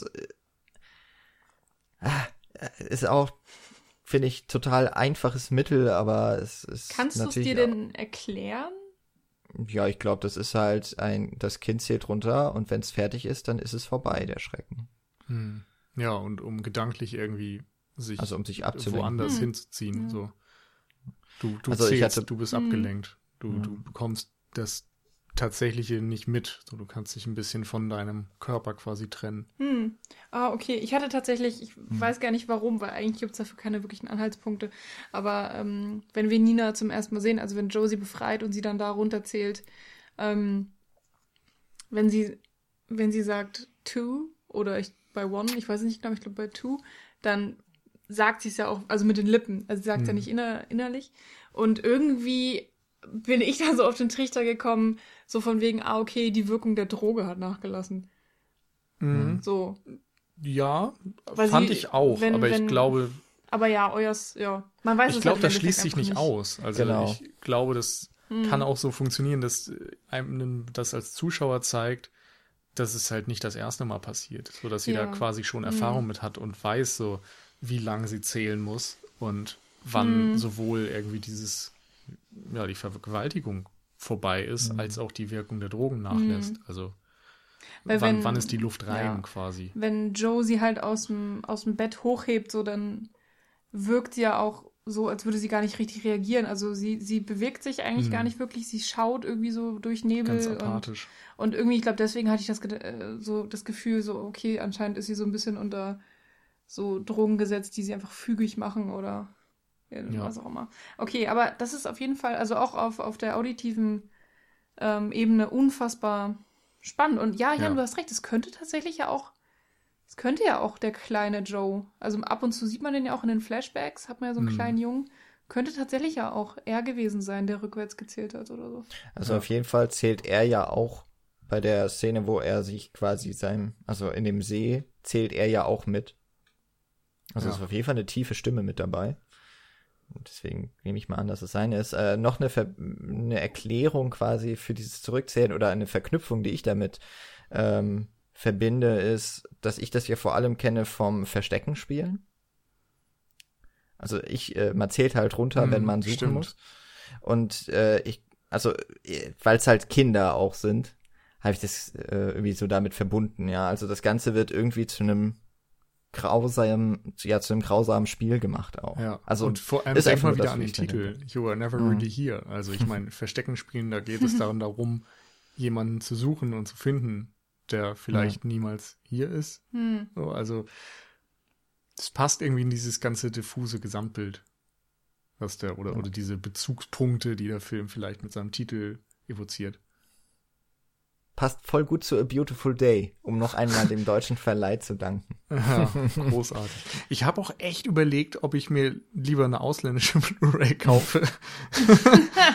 habe ich dann in Anbetracht der Zeit nicht gemacht und weil ich gesehen habe, dass das deutsch, äh, das englische Blu-ray-Cover auch echt hässlich ist. Mhm. Aber ah, okay. ich ähm, wollte eigentlich das Kinoplakat und den Originaltitel haben. Naja. Ich war tatsächlich auch in Vorbereitung dieses Podcasts vollkommen verwirrt, weil ihr habt äh, geschrieben, wollen wir A Beautiful Day gucken? Und ich denke mir so, hä, was ist das denn? Googelt es und das erste, was kommt, ist A Beautiful Day with Mr. Rogers und denkt mir so, hä, warum wollt ihr den denn besprechen? also dieser neue Tom Hanks-Film, mhm. ja. äh, wo es vor allen Dingen ja auch um diese, ähm, diesen TV-Moderator geht, äh, der halt einfach diese amerikanische Kindershow macht, von der ich noch nie in meinem Leben vorher irgendwas mitbekommen hatte. Also es ist einfach sehr amerikanisch geprägt, will ich damit sagen. Mhm. Ähm, und, und dachte mir dann echt so, was? Und bis ich dann nochmal irgendwie den Titel eingegeben habe und weiß ich nicht, und irgendwann dann kam ich tatsächlich auf You Were Really Here. Also es war ein bisschen verwirrend. So, ja. das da mal so im, am Rande genau. zur Anekdote. Ähm, ja, zur, genau. zur Tonebene, gibt es da denn noch was? Ich glaube nicht. Also ich hätte nee, noch. Für oh. Gewalt. genau, okay, also Gewalt. einerseits ähm, bei Joe, äh, wir hatten, glaube ich, anfangs noch einmal über sein Trauma, beziehungsweise ja. über diese mhm. angedeuteten Traumata gesprochen. Ähm, ich weiß nicht, ob ihr da noch drüber sprechen möchtet oder oh, ob ja, wir das jetzt genug getan haben. Also es wird ja immer wieder angedeutet, dass er und seine Mutter vom Vater missbraucht wurden, in welcher Form auch immer. Auf jeden Fall durch Gewalt und psychologische Gewalt. Alles andere wissen wir nicht, können wir nur erahnen. Und dann eben später diese ja, schlimmen Erlebnisse einerseits als Soldat im Kriegsgebiet und dann später als FBI-Ermittler. Hm. Daher auch ganz spannend, ähm, dass ab und zu man mal diese äh, ähm, Bilder bekommt, wo Joe anscheinend in irgendeiner Form von Polizei arbeitet und dann öffnen sie einen Lastwagen und im Lastwagen liegen super viele ähm, tote Mädchen. Genau, ähm, vermutlich von Schleusern oder so. Ja. Also mhm. auch hier Und wieder das. Krieg ja auch ein erschossenes Mädchen. Ja, stimmt. Und genau, er hat ihr den Schokoriegel durch den Zaun gegeben und dann hat, glaube ich, ein Junge sie erschossen für den Schokoriegel. Ich glaube, sie und die Mutter. Also so habe ich es interpretiert. Aber ähm, mhm. ja, schon, schon krass. Und ähm, ich finde auch da wieder, das ist irgendwie sehr mutig gezeigt durch diese wirren, kurzen Flashbacks und dass man wirklich auch am Anfang sich so gar nichts draus reimen kann. Und irgendwann hat man ein paar mehr Infos und selbst dann hat man das Gefühl, okay, man, man kriegt wirklich nur so einen Einblick und mir gefällt es persönlich sehr gut. Ich muss jetzt nicht eine halbe Stunde Backstory nochmal hier auf dem Silbertablett präsentiert bekommen und trotzdem ähm, so finde ich den Film mutig dafür, dass er so unkonventionelle Wege geht. Ja. Mhm. Ich, also, weil mir das jetzt auf. Beim zweiten Mal gucken fand ich es nur fast schon ein bisschen viel für so eine Biografie. Dann ist es schon in, dass er in der eigenen, im privaten Leben, in der, in seiner Kindheit mit, ähm, mit irgendwie Misshandlungen zu kämpfen hat. Dann auch noch, äh, okay, als Soldat, aber dann auch noch dieses eine, also dass er sich ja selber schuldig fühlt für den Tod des, des äh, Kindes. Dann noch als FBI-Ermittler, was aber ja letztlich dann auch, wenn das tatsächlich jetzt so eine Schleuserbahn oder sowas war, auf, äh, es, es waren ja auf jeden Fall alles junge Mädchen, also kann schon gut sein, dass das so ein Schleuserring war. Das würde auf jeden Fall auch sehr gut erklären, warum er letztlich gesagt hat, okay, ich gehe noch mal einen Schritt zurück und äh, ich werde das Problem noch mal direkter quasi mhm. angreifen. Mhm. Also es ist wieder dann schon eine, eine logische Entwicklung, aber auf der anderen Seite denke ich auch, wow, okay, das ist schon ich glaube, Travis Bickle war ja schon ein verrückter Typ, aber der hatte halt einfach so das posttraumatische Stresssyndrom aus dem Vietnam, oder? Mhm. War das da? Oder war es Korea? Nee, äh, Vietnam. Vietnamkrieg, ne? Ich würde sagen, ja, okay, äh, das wird ja schon reichen. Und hier, also das ist vielleicht so der einzige wirkliche Kritikpunkt, den ich an diesem Film hier ähm, äußern würde, ist, dass es da jetzt schon fast ein bisschen viel finde. Ja, also ich, kann ich nachvollziehen. Ich finde es halt dadurch nicht zu viel, weil es nur angedeutet wird, weil mhm. eben es nicht ausbuchstabiert wird und so weiter, sondern weil es einfach nur diese Momentaufnahmen sind.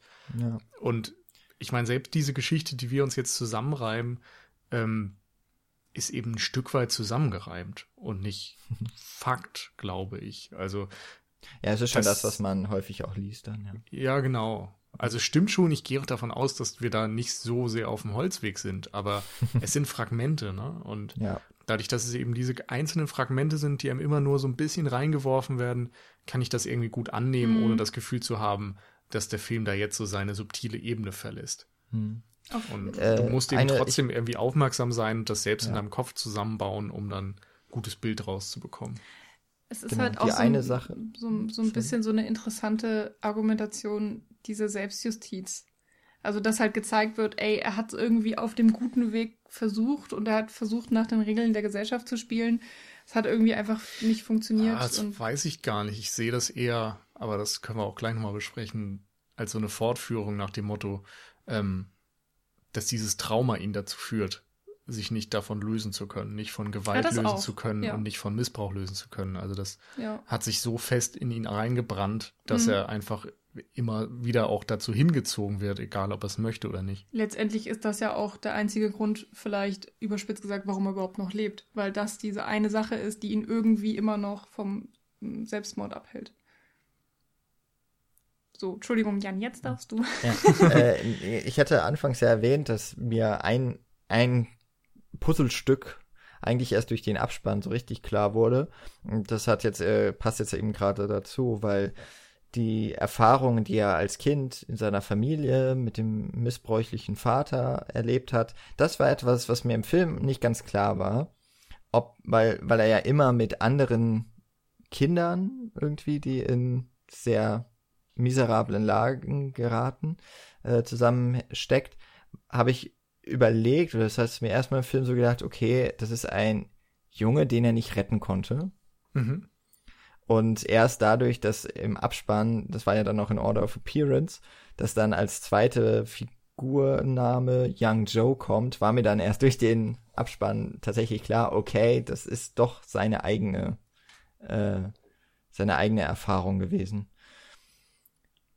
Also insofern mal, ich würde ja sagen, eigentlich verstehe ich Filme ganz gut, aber da fand ich dann, war der Film noch offen genug, um das anders auch interpretieren zu lassen, aber offensichtlich äh, war das schon, also da, da die Figuren ja so benannt wurden, äh, eindeutig dann doch. Hm. Ja. Ich kann ja an der Stelle mal zugeben, dass ich wirklich sehr lange gebraucht habe, um zu verstehen, dass der Senator.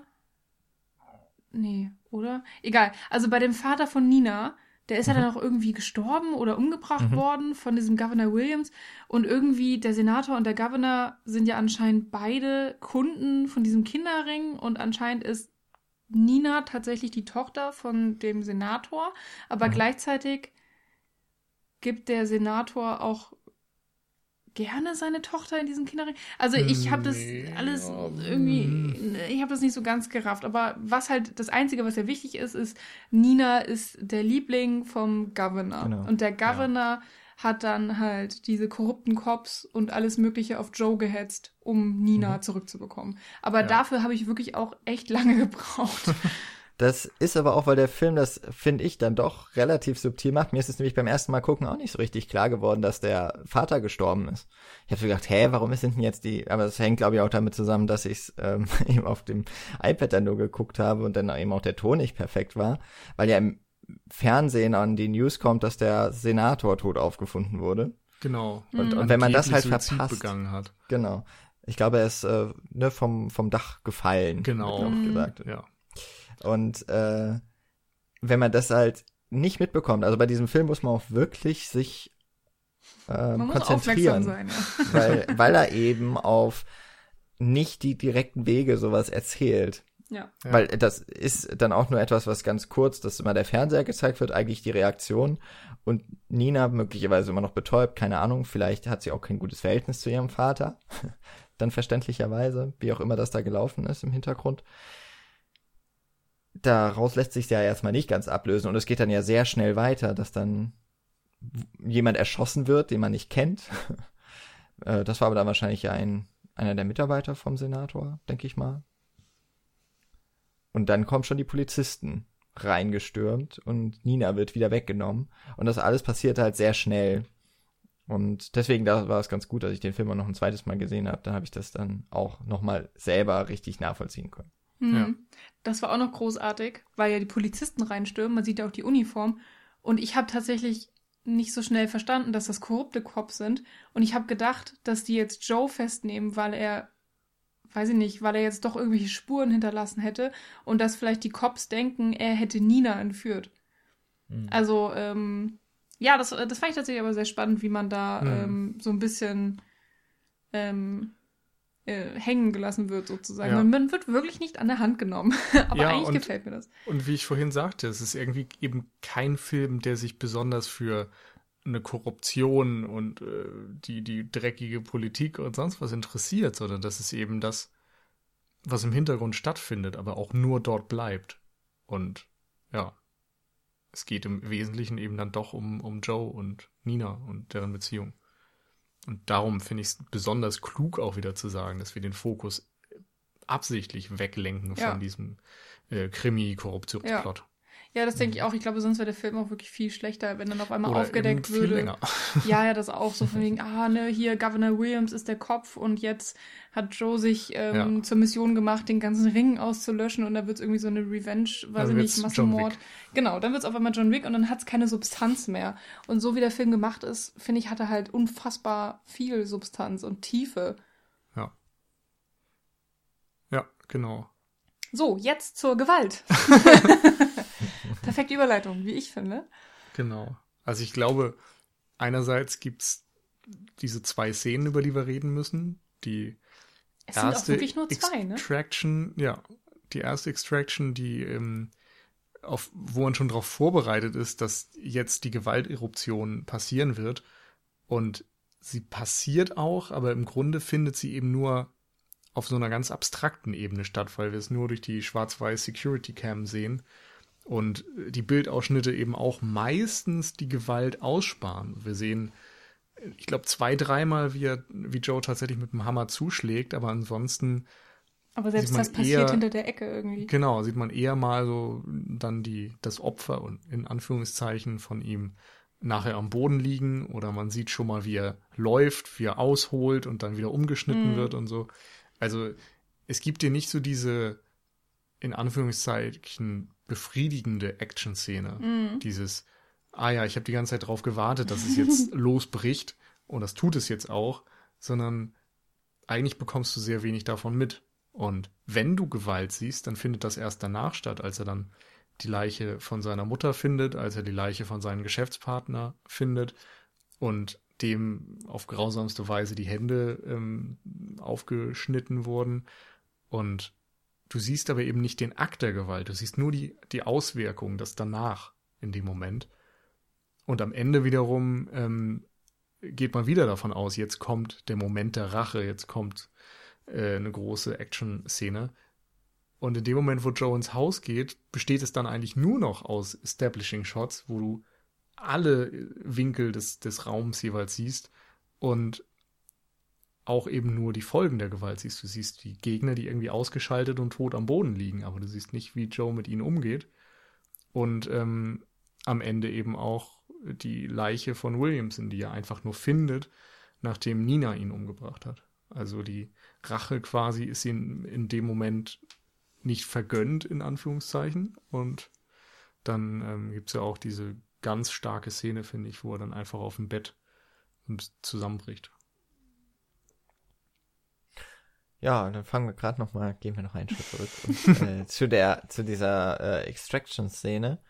Da habe ich ja schon gesagt, dass ich die, also sie ist sehr beeindruckend und bleibt im Kopf hängen, glaube ich. Aber sie steht auch so für sich. Ähm, sie fügt sich allein dadurch, dass wir auf einmal aus diesem sehr stilisierten, dunklen, ähm, verfolgender Kamera vor allem äh, rausgerissen werden und auf einmal in eine ganz andere Stilisierung, nämlich in diese Überwachungskameras, die auch so durchgeschaltet werden, wie das halt so der zentrale auch ist, ja, dass immer ein Bild nach dem anderen gezeigt wird. Das wirft einen erstmal so ein bisschen raus und es wirkt sehr befremdlich, aber eben auch irgendwie sehr also es erinnert mich so ein bisschen an die ähm, Szene in Zero Dark Thirty, wenn dann die, die, die äh, Nachtsichtkameras aufgesetzt werden mhm. Und äh, eben auch die Kamera dann so äh, mit so einem Filter abspielt. Nur, also jetzt einfach nur so, dass es so ein bisschen herausstechendes Element ist. Aber auf der anderen Seite passt es auch irgendwie sehr gut, ähm, dass wir da so ein bisschen rausgenommen werden, ein bisschen weg zwar gehen von von der Hauptfigur, aber im Grunde bleibt dann doch alles ziemlich identisch zu der Art und Weise, wie der Film vorher auch schon inszeniert ist, denn die Kameras sind irgendwie nicht kohärent mm. äh, immer im Durchschalten. Das heißt, wir sehen manchmal Joe, manchmal sehen wir ganz leere Gänge, aber mm. was wir auf jeden Fall nie haben, ist eine Übersicht. Ja. Und das passt dann ja wiederum dazu, weil Joe auch nicht, also er, er hat ja so ein, so ein äh, Gehilfen irgendwie dann abgefangen und ausgefragt und weiß, wo die Mädchen sind und wie viele Leute, also wie viel Security. Aber das sind auch alle Infos, die er hat. Und er geht eben auch in dieses Haus rein und kennt sich dort nicht aus. Mhm. Und er sucht sich halt so seinen Weg dadurch und wir bekommen halt auch keinen Establishing Shot, sondern wir bekommen einfach nur äh, so eine ne Bilderserie und wir können uns nicht so richtig da zurechtfinden. Also sind wir irgendwie doch auch sehr stark bei der Figur von Joe. Ich habe übrigens ähm, gelesen, ich habe das jetzt nicht nochmal gegen gecheckt, ich hoffe jetzt einfach mal, dass das äh, tatsächlich wahr ist, dass ähm, diese Art auch unter anderem dadurch ein bisschen bedingt war, weil der Film extrem wenig Geld hatte und Lynn ähm, Ramsey. Ramsey, danke. Ähm, ich dachte gerade, heißt sie wirklich Ramsey wegen Ramsey Bolton und dann war ich mein Kopf verwirrt und naja, egal. Also, Lynn Ramsey ähm, nicht viel Erfahrung damit hatte. Äh, also auch mit diesen ganzen mhm. Gewaltdarstellungen und ähm, sie sich dann letztendlich dazu entschieden hat, ähm, die einfache, cheap Variante sozusagen zu nehmen und einfach nur zu zeigen, da liegt jemand und hat Blut am Kopf. Weil das ist halt wirklich einfacher zu machen und äh, billiger als äh, so eine komplette äh, ja, John Wick-Manier. Mhm. Ähm, hatte dann aber auch ähm, den großen Nachteil, dass, wenn, wenn du im Schnitt merkst, es funktioniert nicht, ähm, hatten dann auch kein Geld, nochmal irgendwas nachzudrehen oder halt nochmal diese, okay, jetzt machen wir es doch groß und gewalttätig und tralala, so, dass die Option gab's nicht. Also sie mussten dann schlichtweg mit dem arbeiten, was sie irgendwie vor Ort hatten oder was sie gedreht haben und vielleicht ist das auch irgendwie so eine großartige Brillanz von ihr, dass sie einfach wirklich so eine gute mhm. Regisseurin ist, dass sie wirklich auch ähm, so ein bisschen ähm, wie Rodriguez aus einfach dem, was sie hat, äh, großartige, also dass sie so kreativ hm. ist und daraus ja, so was komplett Neues schafft. Aus der Not eine Tugend machen. Ja, ne? genau. Und ähm, das finde ich brillant. Also sei, ich habe dann auch gedacht so, ja okay, selbst wenn das nicht wahr ist, selbst wenn sie alles Geld der Welt gehabt hätte, ähm, finde, also letztendlich hat sie sich das ja, hat sie sich dazu entschieden, mhm. das so in ihren Film reinzubringen. Und ähm, es ist jetzt nicht nur komplett zu 100% notgedrungen, das möchte ich jetzt nicht sagen, sondern ich möchte ihr da wirklich auch eine eigene Agenda irgendwie so ein bisschen zuweisen, zusprechen. Ähm, und schon meinen, da ist auch ein eigener Wille von ihr drin, so. Und das, ähm, ja, finde ich einfach bemerkenswert, was da letztendlich draus geworden ist und dass man, dass ich jetzt auch sagen würde, genau diese wieder mal unkonventionelle An Herangehensweise und, und Darstellungsweise ist einer der großen Stärken dieses mhm. Films, die den Film auch so unverwechselbar machen und so ja. ähm, einzigartig. Und gleichzeitig ähm, passt es eben auch richtig gut in den Rest des Films.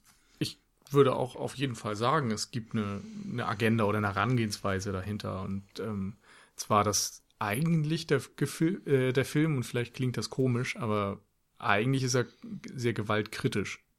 Er hm. zeigt eben am Beispiel von Joe und von Nina, was Gewalt irgendwie anrichten kann. Dass äh, Joe davon so traumatisiert ist, dass er sein ganzes Leben lang davon verfolgt wird und nicht loslassen kann. Und bei Nina gibt es das ja auch. In dem Moment, wo sie irgendwie selbst von diesen ganzen schlimmen Dingen, die ihr angetan werden, ähm, als Reaktion darauf Williamson brutal umbringt, ähm, ist für mich da auch so ein Schritt drin, dass ähm, wenn Menschen Gewalt erfahren, dass sie ein größeres Potenzial vielleicht entwickeln, auch Gewalt anzuwenden oder mm. eben, wie gesagt, in irgendeiner Form davon verfolgt werden. Mm. Und darum finde ich es besonders stark, dass sie im Grunde sagt, und darum zeige ich keine Gewaltausübung in diesem Film. Ja, sie zelebriert ja auch auf keinen also Fall. Genau, sie zelebriert es gar nicht. Und ich glaube tatsächlich, dass am Ende die, die einzige wirklich direkt gezeigte Gewalt dann dieser Hammer ist den du in einer Überwachungskamerasequenz siehst. Ähm, es gibt ansonsten irgendwie diesen, also nach dieser Extraction-Szene, den ähm, Mann, der erschossen wird, aber du siehst nur das Blut, das Joaquin Phoenix ins Gesicht spritzt. Du siehst nicht den, den Mord quasi selbst. Den explodierenden ähm, Kopf sozusagen. Die Kampfszene der, der, des Polizisten und ähm, ihm danach siehst du auch irgendwie nur ähm, über den Spiegel überm Bett und so weiter. Und eben am Ende wird sowieso fast alles ausgespart. Das Einzige ist vielleicht so dieser versuchte Überfall am Anfang einmal. Also eigentlich ist so die einzige eindeutige Gewalt im Sinne von, man sieht den Moment, wo es passiert, äh, wenn, äh, wenn Joe sich äh, diesen imaginären Kopfschuss gibt in dem Diner. Ja. Ähm, was ja dann tatsächlich noch nicht mal passiert. Also es ist ja sozusagen eine Traumvorstellung oder eine, ja, eine, eine imaginäre ähm, ein imaginärer Moment, eine, eine Vision, ja. Und irgendwie auch interessant, dass genau dieser surreale Moment oder nicht wirkliche Moment, dass der in detailreich gezeigt wird. Also du hast ja dann auch, äh, es bleibt ja noch mal länger mit dieser Blutlache auf dem mhm. Tisch mhm. und die anderen Menschen, die mit Blut bespritzt sind und so weiter. Das, das wird ja schon, es hat halt einige Sekunden. Ähm, das wirklich das, ja, das einzige Mal ist, wo wirklich eindeutig ähm, dieser Gewalteinbruch gezeigt wird. Und mich hat er tatsächlich auch sehr schockiert. Er kommt ja sehr plötzlich. Du hast natürlich auch äh, den plötzlichen Schuss von der Waffe, hm. der sehr laut ist, aber ja. Und vor allem da, wo du es nicht erwartest. Ja. Sonst erwartest ja, du es immer stimmt, und siehst ja. es nicht. Und in dem Moment, wo eigentlich alles dann äh, ruhig ist, bricht auf einmal diese Gewalt los. Hm. Und das ist natürlich eigentlich auch die Gewalt, die du nicht sehen willst. Du willst ja nicht hm. sehen, wie der genau. Hauptcharakter sich selbst umbringt und dann auch noch so ähm, ähm, Blut, blutgewaltig und, und ja, also es ist ja einfach ein schrecklich anzusehender Tod. Und in dem Moment, ähm, ja, möchte man die Augen eigentlich lieber schließen. Und klar, wir sind so geeicht oder wir haben ja selber auch schon viele Action- und Horrorfilme und was weiß ich nicht was Filme gesehen. Und ähm, man möchte gerne die Action-Szene in allen Details sehen und ja, genau das wird uns verwehrt. Sehr interessant gemacht auf jeden Fall. Und was sagt das auch über uns aus? Hm. Aber ich habe, ähm, du hattest ja gesagt, es ist so eine, so eine, mm, ähm, dass Gewalt nicht gut geheißen wird. Äh, ich hatte auch generell das Gefühl, dass in diesem Film sehr viel ähm, Gesellschaftskritik irgendwie so ein bisschen mitschwingt weil natürlich auf eine Art ist Krieg halt ein bisschen ein Thema. Ähm, korrupte Polizisten, äh, korrupte Politiker, ähm, pädophilen Ringe, die einfach mitten in einer Großstadt in Häusern so vor sich hergehen Mhm. können. Es gibt Leute, die von, davon wissen, die was tun könnten, die aber nichts dagegen tun. Es gibt Leute, die direkt involviert sind. Es gibt Leute, die die davon Machthaber. profitieren. Genau. Ähm, also, ja, es ist, es schwingt wirklich nur so extrem im Hintergrund mit. Es ist kein Thema großartig des Films. Das wäre vielleicht schon zu viel gesagt, aber ähm, man kann, wenn man möchte, da nochmal eine explizite Haltung draus raus ähm, lesen. Und ich finde, das macht den Film auch insgesamt zu so ein bisschen, ja, er konzentriert sich schon sehr viel auf das Negative und es ist Mhm. irgendwie erstaunlich, dass man nicht aus dem Film rausgeht und einfach total am Boden zerstört ist, sondern Ja. was bleibt, und das finde ich halt auch so faszinierend, ist ja eigentlich die Hoffnung, dass man wirklich, man sieht diesen minimalen Hoffnungsschimmer von Mhm. wegen Nina und Joe könnten es schaffen. Oh mein Gott, so dieser 0,1 Prozent. Und man wünscht ihnen diese 0,1 Prozent und man Ja. ignoriert die anderen 99,9. Also man wünscht es ihnen, aber ich, also ich persönlich würde nicht sagen, dass ich das glaube und den Rest ignoriere. Also dafür ist es zu präsent und gerade dieser imaginierte Kopfschuss ist für mich eben auch so ein Moment, ähm, der illustriert, wie dein eigenes Leid oder dein Innenleben einfach von außen nicht gesehen wird. So in, in Joe sieht es so aus, dass er sich ausmalt, wie es wäre, wenn er sich jetzt das Leben nimmt und dann kommt eine Kassiererin vorbei und legt ihm die Rechnung hin und die Menschen um ihn rum nehmen es gar nicht wahr und sprechen weiter. Also es ist so ein bisschen dieses Oldboy-Ding mit Weine und du weinst allein. So, das, Mhm. das wird halt nicht gesehen und das ist natürlich wieder ein Teil der Gesellschaftskritik Mhm. und auch letztendlich dieses gesamte Elend, was da irgendwie in der Mitte unserer Gesellschaft stattfindet und dieses äh, himmelschreiende Unrecht, was auch gefühlt dann von fast allen Leuten außer Joe nicht gesehen wird. Aber gleichzeitig ein Film, der das eben überhaupt nicht ins, ins Mittelpunkt, in, in den Mittelpunkt irgendwie seiner Erzählung stellt, sondern es schwingt mit, aber es ist subtil. Trotz allem. Wie so vieles. in diesem Film. Ja, subtil waren wir mit unseren Meinungen nicht. Mm, Nein. Vor Dingen sind wir auch jetzt schon länger als der Film. Was, äh, sagt- Was sagt hab das, über uns aus? Ja, ich habe vor allem das Gefühl, ich habe so viel, so viel Kleinigkeiten, über die ich noch so gerne reden würde. So viele kleine, ähm, kleine Szenen, kleine Einstellungen, die alle nochmal gefühlt so eine ganz eigene Geschichte erzählen. Das ist ähm, Ja. Ich habe zwei. Und die sage ich jetzt auch. Aha, dann schieß los. Das eine ähm, ist einfach diese die Dialogzeile It's okay. Das sagt Joe erst zu Nina, glaube ich, als er sie ähm, zum ersten Mal quasi gerettet hat und sie im Hotelzimmer sitzen und der Bericht von, vom Tod ihres Vaters im Fernsehen ist. Und später, als sie dann im Diner sitzen und er äh, den Kopf auf der Tischplatte hat, nachdem er seinen Suizid in der Vorstellung durchgegangen ist, ähm, sagt sie das zu ihm. So, it's okay, it's a beautiful day und so weiter. Und im Grunde finde ich, illustriert das ganz schön, wie sie sich irgendwie gegenseitig helfen und wie am Ende Mhm. eben auch Joe nicht derjenige ist, der einfach nur derjenige ist, der da als äh, Retter hinkommt, Mhm. sondern irgendwie rettet sie auch ihn ein Stück weit und gibt ihm irgendwie eine neue Lebenskraft, hoffentlich. Und das fand ich schön, ein Mhm. schöner Moment. Und es klingt so kitschig eigentlich, wenn man das mal so zusammenrafft, aber es ist irgendwie nicht kitschig. Ja, vor ne? allem, weil das eben, es, es ist nicht so eine Zeile, auf die so große ähm, Aufmerksamkeit gelenkt wird. Es ist Mhm. nicht so dieses Nahaufnahme und it's okay. Und so, sondern ja, das, das ist irgendwo in so einem Nebensatz mit drin und später eben nochmal, aber es ist nicht so einfach als klare Doppelung erkennbar, wie man das sonst oft hat. Und das andere ähm, ist dieser Tod von dem korrupten Polizisten, der die Mutter von äh, Joe umgebracht hat und da elendig hinkrepiert vor sich und Joe hat trotzdem irgendwie noch die, die Menschlichkeit, ihm irgendwie die Hand zu geben und ihn quasi nicht alleine sterben zu lassen. Das fand ich war auch irgendwie so, so ein ganz toller Moment, weil er aufzeigt, dass irgendwie trotz der Taten dieses Mannes und trotz der äh, allgemeinen Situation und, und trotz der Brutalität, mit der Joe normalerweise vorgeht, dass er eben sich seine Menschlichkeit bewahrt. Ja, bei der Szene ist mir auch noch so im Kopf geblieben, dass äh, da läuft doch das Radio im Hintergrund Hm. und dann fängt der eine, also der, der erschossen oder angeschossen ist, fängt Ja. dann an dazu zu singen, zu summen und auch Joe stimmt da noch mit ein. Was so komplett abstruser Gedanke eigentlich ist.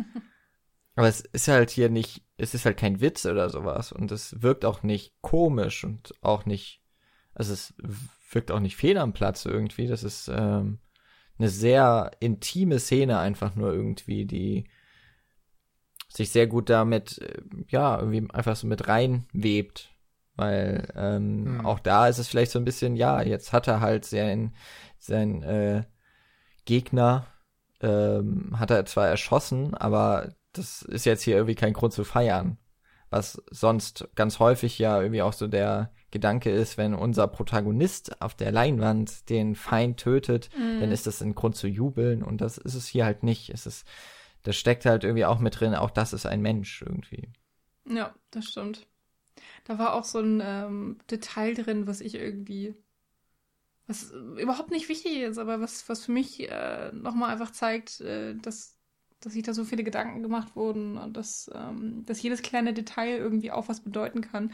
Weil er gibt ihm ja dann diese Tablette, also dem angeschossenen, was auch immer. Er trägt übrigens einen krassen Atemzug, wo ich auch gedacht habe, es zeigt einfach, also dieses, man hat es hier nicht mit irgendwelchen blöden Gangstern zu tun, sondern es ist irgendwie diese hochbezahlte Elitenschicht. So, das ist auch, ist, macht's alles nochmal unschöner, ne?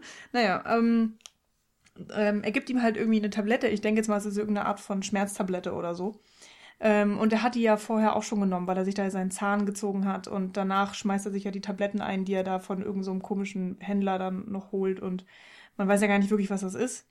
Äh, und hier wird ja deutlich, ah, okay, anscheinend hilft es gegen die Schmerzen. Vielleicht ist es auch irgendein psychisches Ding, dass man dann glücklich ist und abschaltet. Und dem Polizisten gibt er eine halbe Tablette. Man sieht, dass sie durchgebrochen ist. Und er selber futtert die irgendwie wie M&M's.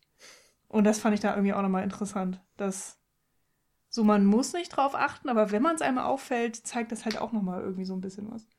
Und ich habe das Gefühl, der Film ist irgendwie voll davon. Und deswegen, irgendwie finde ich spannend, Jan, dass du auch ähm, den da wirklich zweimal noch geguckt hast. Ähm, hattest du das dann auch, dass, also ich meine, klar, jetzt war es nochmal der Unterschied zwischen kleiner Bildschirm, großer Bildschirm und so weiter, aber ähm, weiß ich nicht, hattest du bei der zweiten Sichtung, sind da dir einfach nochmal Sachen mehr aufgefallen, eben weil es die zweite Sichtung in so kurzer Zeit ist? Kannst du da dich an irgendwas erinnern? Mm, Ich glaube, es war auch eher, dass mir so Sachen aufgefallen sind, wie eben das, dieses Spiel irgendwie mit der Mutter. dass Ich das Gefühl Mhm. hatte, da wird einfach vieles schon so ein bisschen, also es, es ist einfach durchdacht und es wird da schon wie drauf angespielt, es wird sowas vorweggenommen. Und ich glaube eher so in den Beziehungen von den Figuren zueinander ist mir ein bisschen mehr klar geworden. Und wie eben, wie subtil er das alles so mit einfängt. Ich, ich glaube, ich habe den Film einfach nochmal so ein bisschen besser wahrnehmen können. Und ich hatte einfach nach dieser ersten Sichtung das Gefühl, ich bin dem Film da überhaupt nicht gerecht geworden gerade. Und auch wenn es halt äh, super warm war an dem Tag und ich müde, aber irgendwie, ich, ich musste es dann doch nochmal nachholen. Oder ja, auf, schon nach so kurzer Zeit auffrischen. Ja, dass ich einfach gedacht habe, das muss jetzt hier nochmal sein.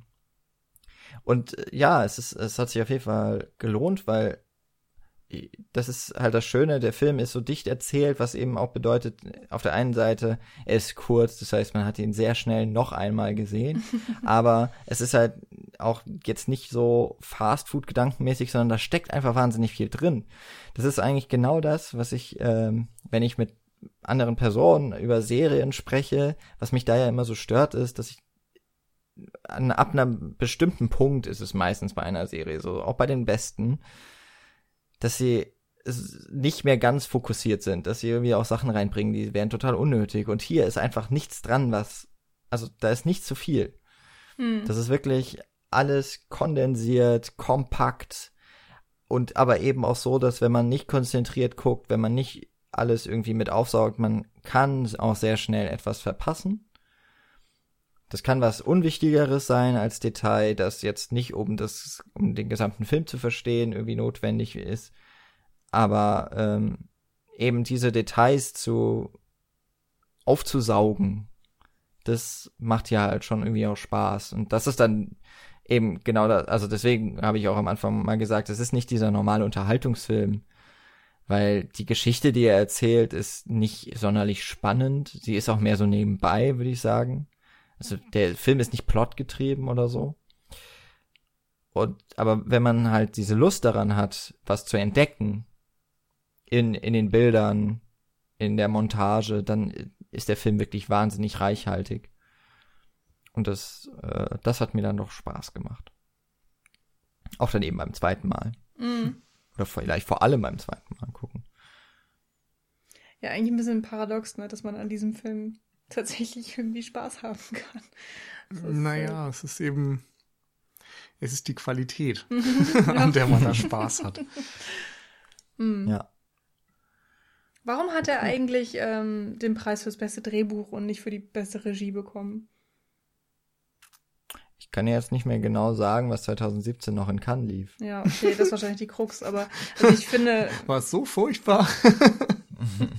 Nein, das Drehbuch ist ja nicht schlecht, aber ich Ja, glaube, fand- Lynn Ramsey hat sogar gesagt, dass auch das Drehbuch, also dass äh, sie irgendwie an dem Drehbuch gearbeitet hat und schon Joaquin Phoenix im Kopf hatte, so sie Mhm. möchte mit dem zusammenarbeiten und ähm, ihn dann angefragt hat und er hat gesagt, er hat keine Zeit und dann hat sich irgendwie Mhm. doch noch ein kleines Fenster aufgetan und dann hat sie gesagt, okay, ich nehme das Fenster und in dem Moment musste dann eben irgendwie der Film gedreht werden und sie war eigentlich noch gar nicht so ganz glücklich mit dem Drehbuch, sodass sie dann sehr viel irgendwie gemeinsam einfach entwickelt haben, über die Rolle, über den Film und so weiter gesprochen haben und das darüber ein bisschen vertieft haben und eben auch äh, am Set selbst durch äh, spontane Ideen oder durch, ja, was auch immer, Hm.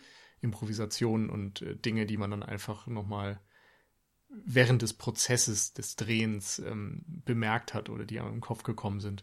Insofern könnte ich mir vorstellen, dass der Film am Ende eben auch mehr ist als das, was im Drehbuch vielleicht steht. Mhm. Also Mhm. auch was so narrativ Ja. äh, passiert. Nein, also, also um das ich- noch zu. Achso. ich- ja, ich, ich wollte das gerade nur gerade äh, wegen Cannes, ja, damit, damit äh, du beruhigt sein kannst. Also zum einen, das beste Screenplay hat der Film sich geteilt mit Killing of a Sacred Deer. Mhm. Und ich glaube, das war auch, das dürfte nicht allzu häufig vorkommen bei Cannes. Und äh, beste Regie hat Sofia Coppola für die Verführten gewonnen. Also war schon auch ganz guter Jahrgang. oh, den habe ich nicht Dann- gesehen. Äh, okay. Immerhin eine Frau auch, das ist ziemlich cool. ähm, nee, ich habe ich hab das auch nur deswegen gesagt. Also ich meine, ich, ich finde den Film großartig. Es ist, ich muss jetzt nicht irgendwie noch beteuern, dass ich natürlich auch das Drehbuch einfach toll finde. Aber ich habe schon das Gefühl, dass die Regie hier einfach nochmal ausschlaggebender ist. Ja, würde ich unterschreiben. Oder überhaupt eben diese, jedes einzelne De Department irgendwie. Hm. Ja. Ja. Na gut. Aber ähm, auch ähm, hier nochmal ganz kurz, äh, Lynn Ramsey scheint ja auch jemand zu sein, der das gerne macht. Also sie hat ja auch bei äh, We Need to Talk About Kevin Regie, Drehbuch ähm, gemacht. Also sie, ähm, ja, man darf gespannt sein, welche Ideen sie dann hoffentlich dann auch wieder von sich selbst Mhm. als nächstes so entwickelt. Hoffentlich nicht wieder sechs Jahre Pause. Ja, äh, wobei man natürlich sagen muss, es basiert alles schon auf dem Buch. Also sie, sie hat natürlich dann jetzt auch schon äh, eine Vorlage gehabt, aber nichtsdestotrotz ist der Film natürlich eigenständig. Ja. Ohne Ende. Sag ich jetzt einfach, ohne das Buch zu kennen. das Buch hat, also, hat auf jeden Fall ein anderes Ende, das weiß ich. Sure. Ja. Dann müssen wir das vielleicht auch nochmal irgendwann lesen. Ja. ja. Abschließendes Fazit oder finden wir den einfach alle top? Also ich fand ihn ziemlich gut. Also, ich glaube, das kam, kam durch. Hat also, eigentlich irgendwer Kritikpunkte? Wir haben nichts Negatives gesagt. Ich, ich habe nichts Negatives zu sagen. Na, wie gesagt, einfach nur, dass ich finde, dass es ein bisschen sogar noch, aber das hatten wir eben auch schon besprochen, das sind ja auch die Sachen, die wir reinlesen irgendwie in den Film. Ich finde, dass es eine extrem krasse Vergangenheit ist, die er hat, wo ich gesagt hätte, okay, die, das, das Missbrauch, äh, Missbrauch im eigenen Haus und meinetwegen dann noch das Kriegserlebnis wäre schon genug gewesen, dann auch noch beim FBI danach. Ich frage mich auch, wie man an diese Stellen dann noch rankommt, wenn man eh schon total traumatisiert ist. Das muss doch jemandem auffallen. Aber äh, das ist so das Einzige, was ich sagen würde, ist ein bisschen Kritikpunkt. Aber Hm. es ist einfach ein wahnsinnig gut gemachter Film. Und auch ein toller Hauptdarsteller. Also Ja. das, die, vielleicht haben wir äh, Joaquin Phoenix nicht genug gewürdigt, Stimmt. Aber ich glaube, das spreche Auch ich doch für uns alle, wenn ich sage, das die- war wirklich ganz, ganz großartig. Ja. Allein die Physik, die er sich ja auch antrainiert hat für den Film, schon einfach Wahnsinn. Und So angegessen. Viel. Ja. Und ich Ja. glaube, der Film war tatsächlich für keinen Oscar nominiert. Kann ich Hm. immer noch nicht nachvollziehen. Ja. Außer, dass es halt kein Academy-Film ist. Aber gut. Hauptsache Lady Lassen wir Bird das. ist äh, nominiert, damit hast du wenigstens eine Frau irgendwo in den Ich habe Listen. zumindest Ja. meinen mein, mein Kinoabend in den Listen. Lady Bird war auch toll. Ich mag den. Ja, ich war nicht so begeistert. Anderer Podcast. Anderer Podcast, anderes Thema. Wunderbar. Dann haben, sind wir noch, ähm, wie man merkt, mit viel Gesprächsbedarf aus den Sommer, aus der Sommerpause zurückgekommen. Ähm, war eine sehr gute Filmwahl. Ich weiß jetzt gar nicht von wem. War ein Gemeinschaftsprojekt. Und äh, ja, ich würde sagen, so kann es gerne weitergehen in den nächsten Wochen. Also Auf wenn wir dieses Fall. Niveau halten, dann macht das richtig Spaß. Genau, euch hoffentlich auch als Zuhörer. Und Genau. dann hören wir uns beim nächsten Mal voraussichtlich zu einem koreanischen Film. Genau. Wir wollen, wir haben uns vorgenommen, am Soultember teilzunehmen. Das ist ja jetzt auch nochmal eine monatliche Reihe. Wir müssen allerdings hier auch nochmal ganz kurz einen Werbeblock einschieben. Ähm, zum einen, Nils, du warst ja im Doppelpack mit Arne. Wir haben es schon in der letzten Folge ähm, angedeutet oder ihr. Ähm, aber du warst also nochmal beim Enough Talk zu Gast. Genau, wir haben über äh, Gialli mal wieder gesprochen. Italienische Genrefilme. Einerseits über äh, Massimo Dalamanos What Have You Done to Solange, beziehungsweise, wie heißt der auf Deutsch, das Geheimnis der grünen Stecknadel. Natürlich. Natürlich, weil das ist die direkte Übersetzung. Das kennen wir hier auch. Ne? über einen anderen. Film, der äh, sehr viele ähm, Ähnlichkeiten zu diesem Film aufwies und hieß, glaube ich, The Bloodstained Butterfly. Ja. so viel dazu. Genau. Da warst du zu Gast. Ich war, wie vorhin schon mal kurz erwähnt, im Spätfilm bei Daniel und Paula. Habe ich mich eingeladen und wir haben über Mr. und Mrs. Smith gesprochen. Allerdings nicht der mit Angelina Jolie und Brad Pitt, sondern über, äh, oder wir haben die Hitchcock-Reihe fortgesetzt, die beim Spätfilm schon ein bisschen läuft. Und das ist ein sehr interessantes und schönes Gespräch geworden, finde ich. ähm, über einen wirklich herausstechenden Hitchcock-Film, aber nicht unbedingt wegen seiner unabsprechlichen Qualität. Darüber lässt sich tatsächlich streiten, sondern eher darüber, dass es ein Genre ist, in dem er sich, wenn überhaupt, dann nur noch mal mit, äh, äh, wie heißt er denn, mit what? Trouble with Harry, glaube ich. Hm, Ähm, ja. The Trouble with Harry, genau, immer Ärger mit Harry, äh, sich überhaupt noch mal so ein bisschen ins Komödienfach gewagt hat, Mr. und Mrs. Smith, halt eine reinrassige Screwball-Komödie. Also auch da gerne reinhören und äh, Spätfilm Enough Talk natürlich dann auch gleich mit abonnieren. Und tatsächlich haben wir im äh, echten Leben nicht an dem Mikrofon Nenad getroffen. Das war schön. In Wien. Liebe Grüße, falls du das hörst. Von welchem, wie heißt dein Podcast nochmal? Bildnachwirkung. Bildnachwirkung. Dies, das auch hören, sehr gerne. Da haben wir jetzt wieder äh, auf die anderen verwiesen und dann nutze ich die Gelegenheit noch ganz kurz, um auch noch einmal in Erinnerung zu rufen, falls ihr diesen Podcast irgendwie aus Versehen angemacht habt, aber auf einmal nicht mehr auf, ausschalten konntet äh, auf eurem E-Scooter, dann findet ihr unser ganzes Archiv auf cinecouch.net. Ihr könnt uns auf Facebook und Twitter unter Cinecouch folgen bzw. liken und äh, unter anderem auf iTunes, aber auch Spotify und äh, fast so, ich hoffe doch jeglichem Podcatcher, den es da draußen gibt, findet ihr unseren Podcast zum Abonnieren, äh, liken und bewerten. Da freuen wir uns sehr drüber. Ja. Und jetzt machen wir keine richtige Pause. Wir äh, sind in zwei Wochen dann wieder da, freuen uns und wünschen viel Spaß beim Soultember oder was auch immer ihr macht. Bis zum nächsten Mal. Bis dann. Ciao. Tschüss.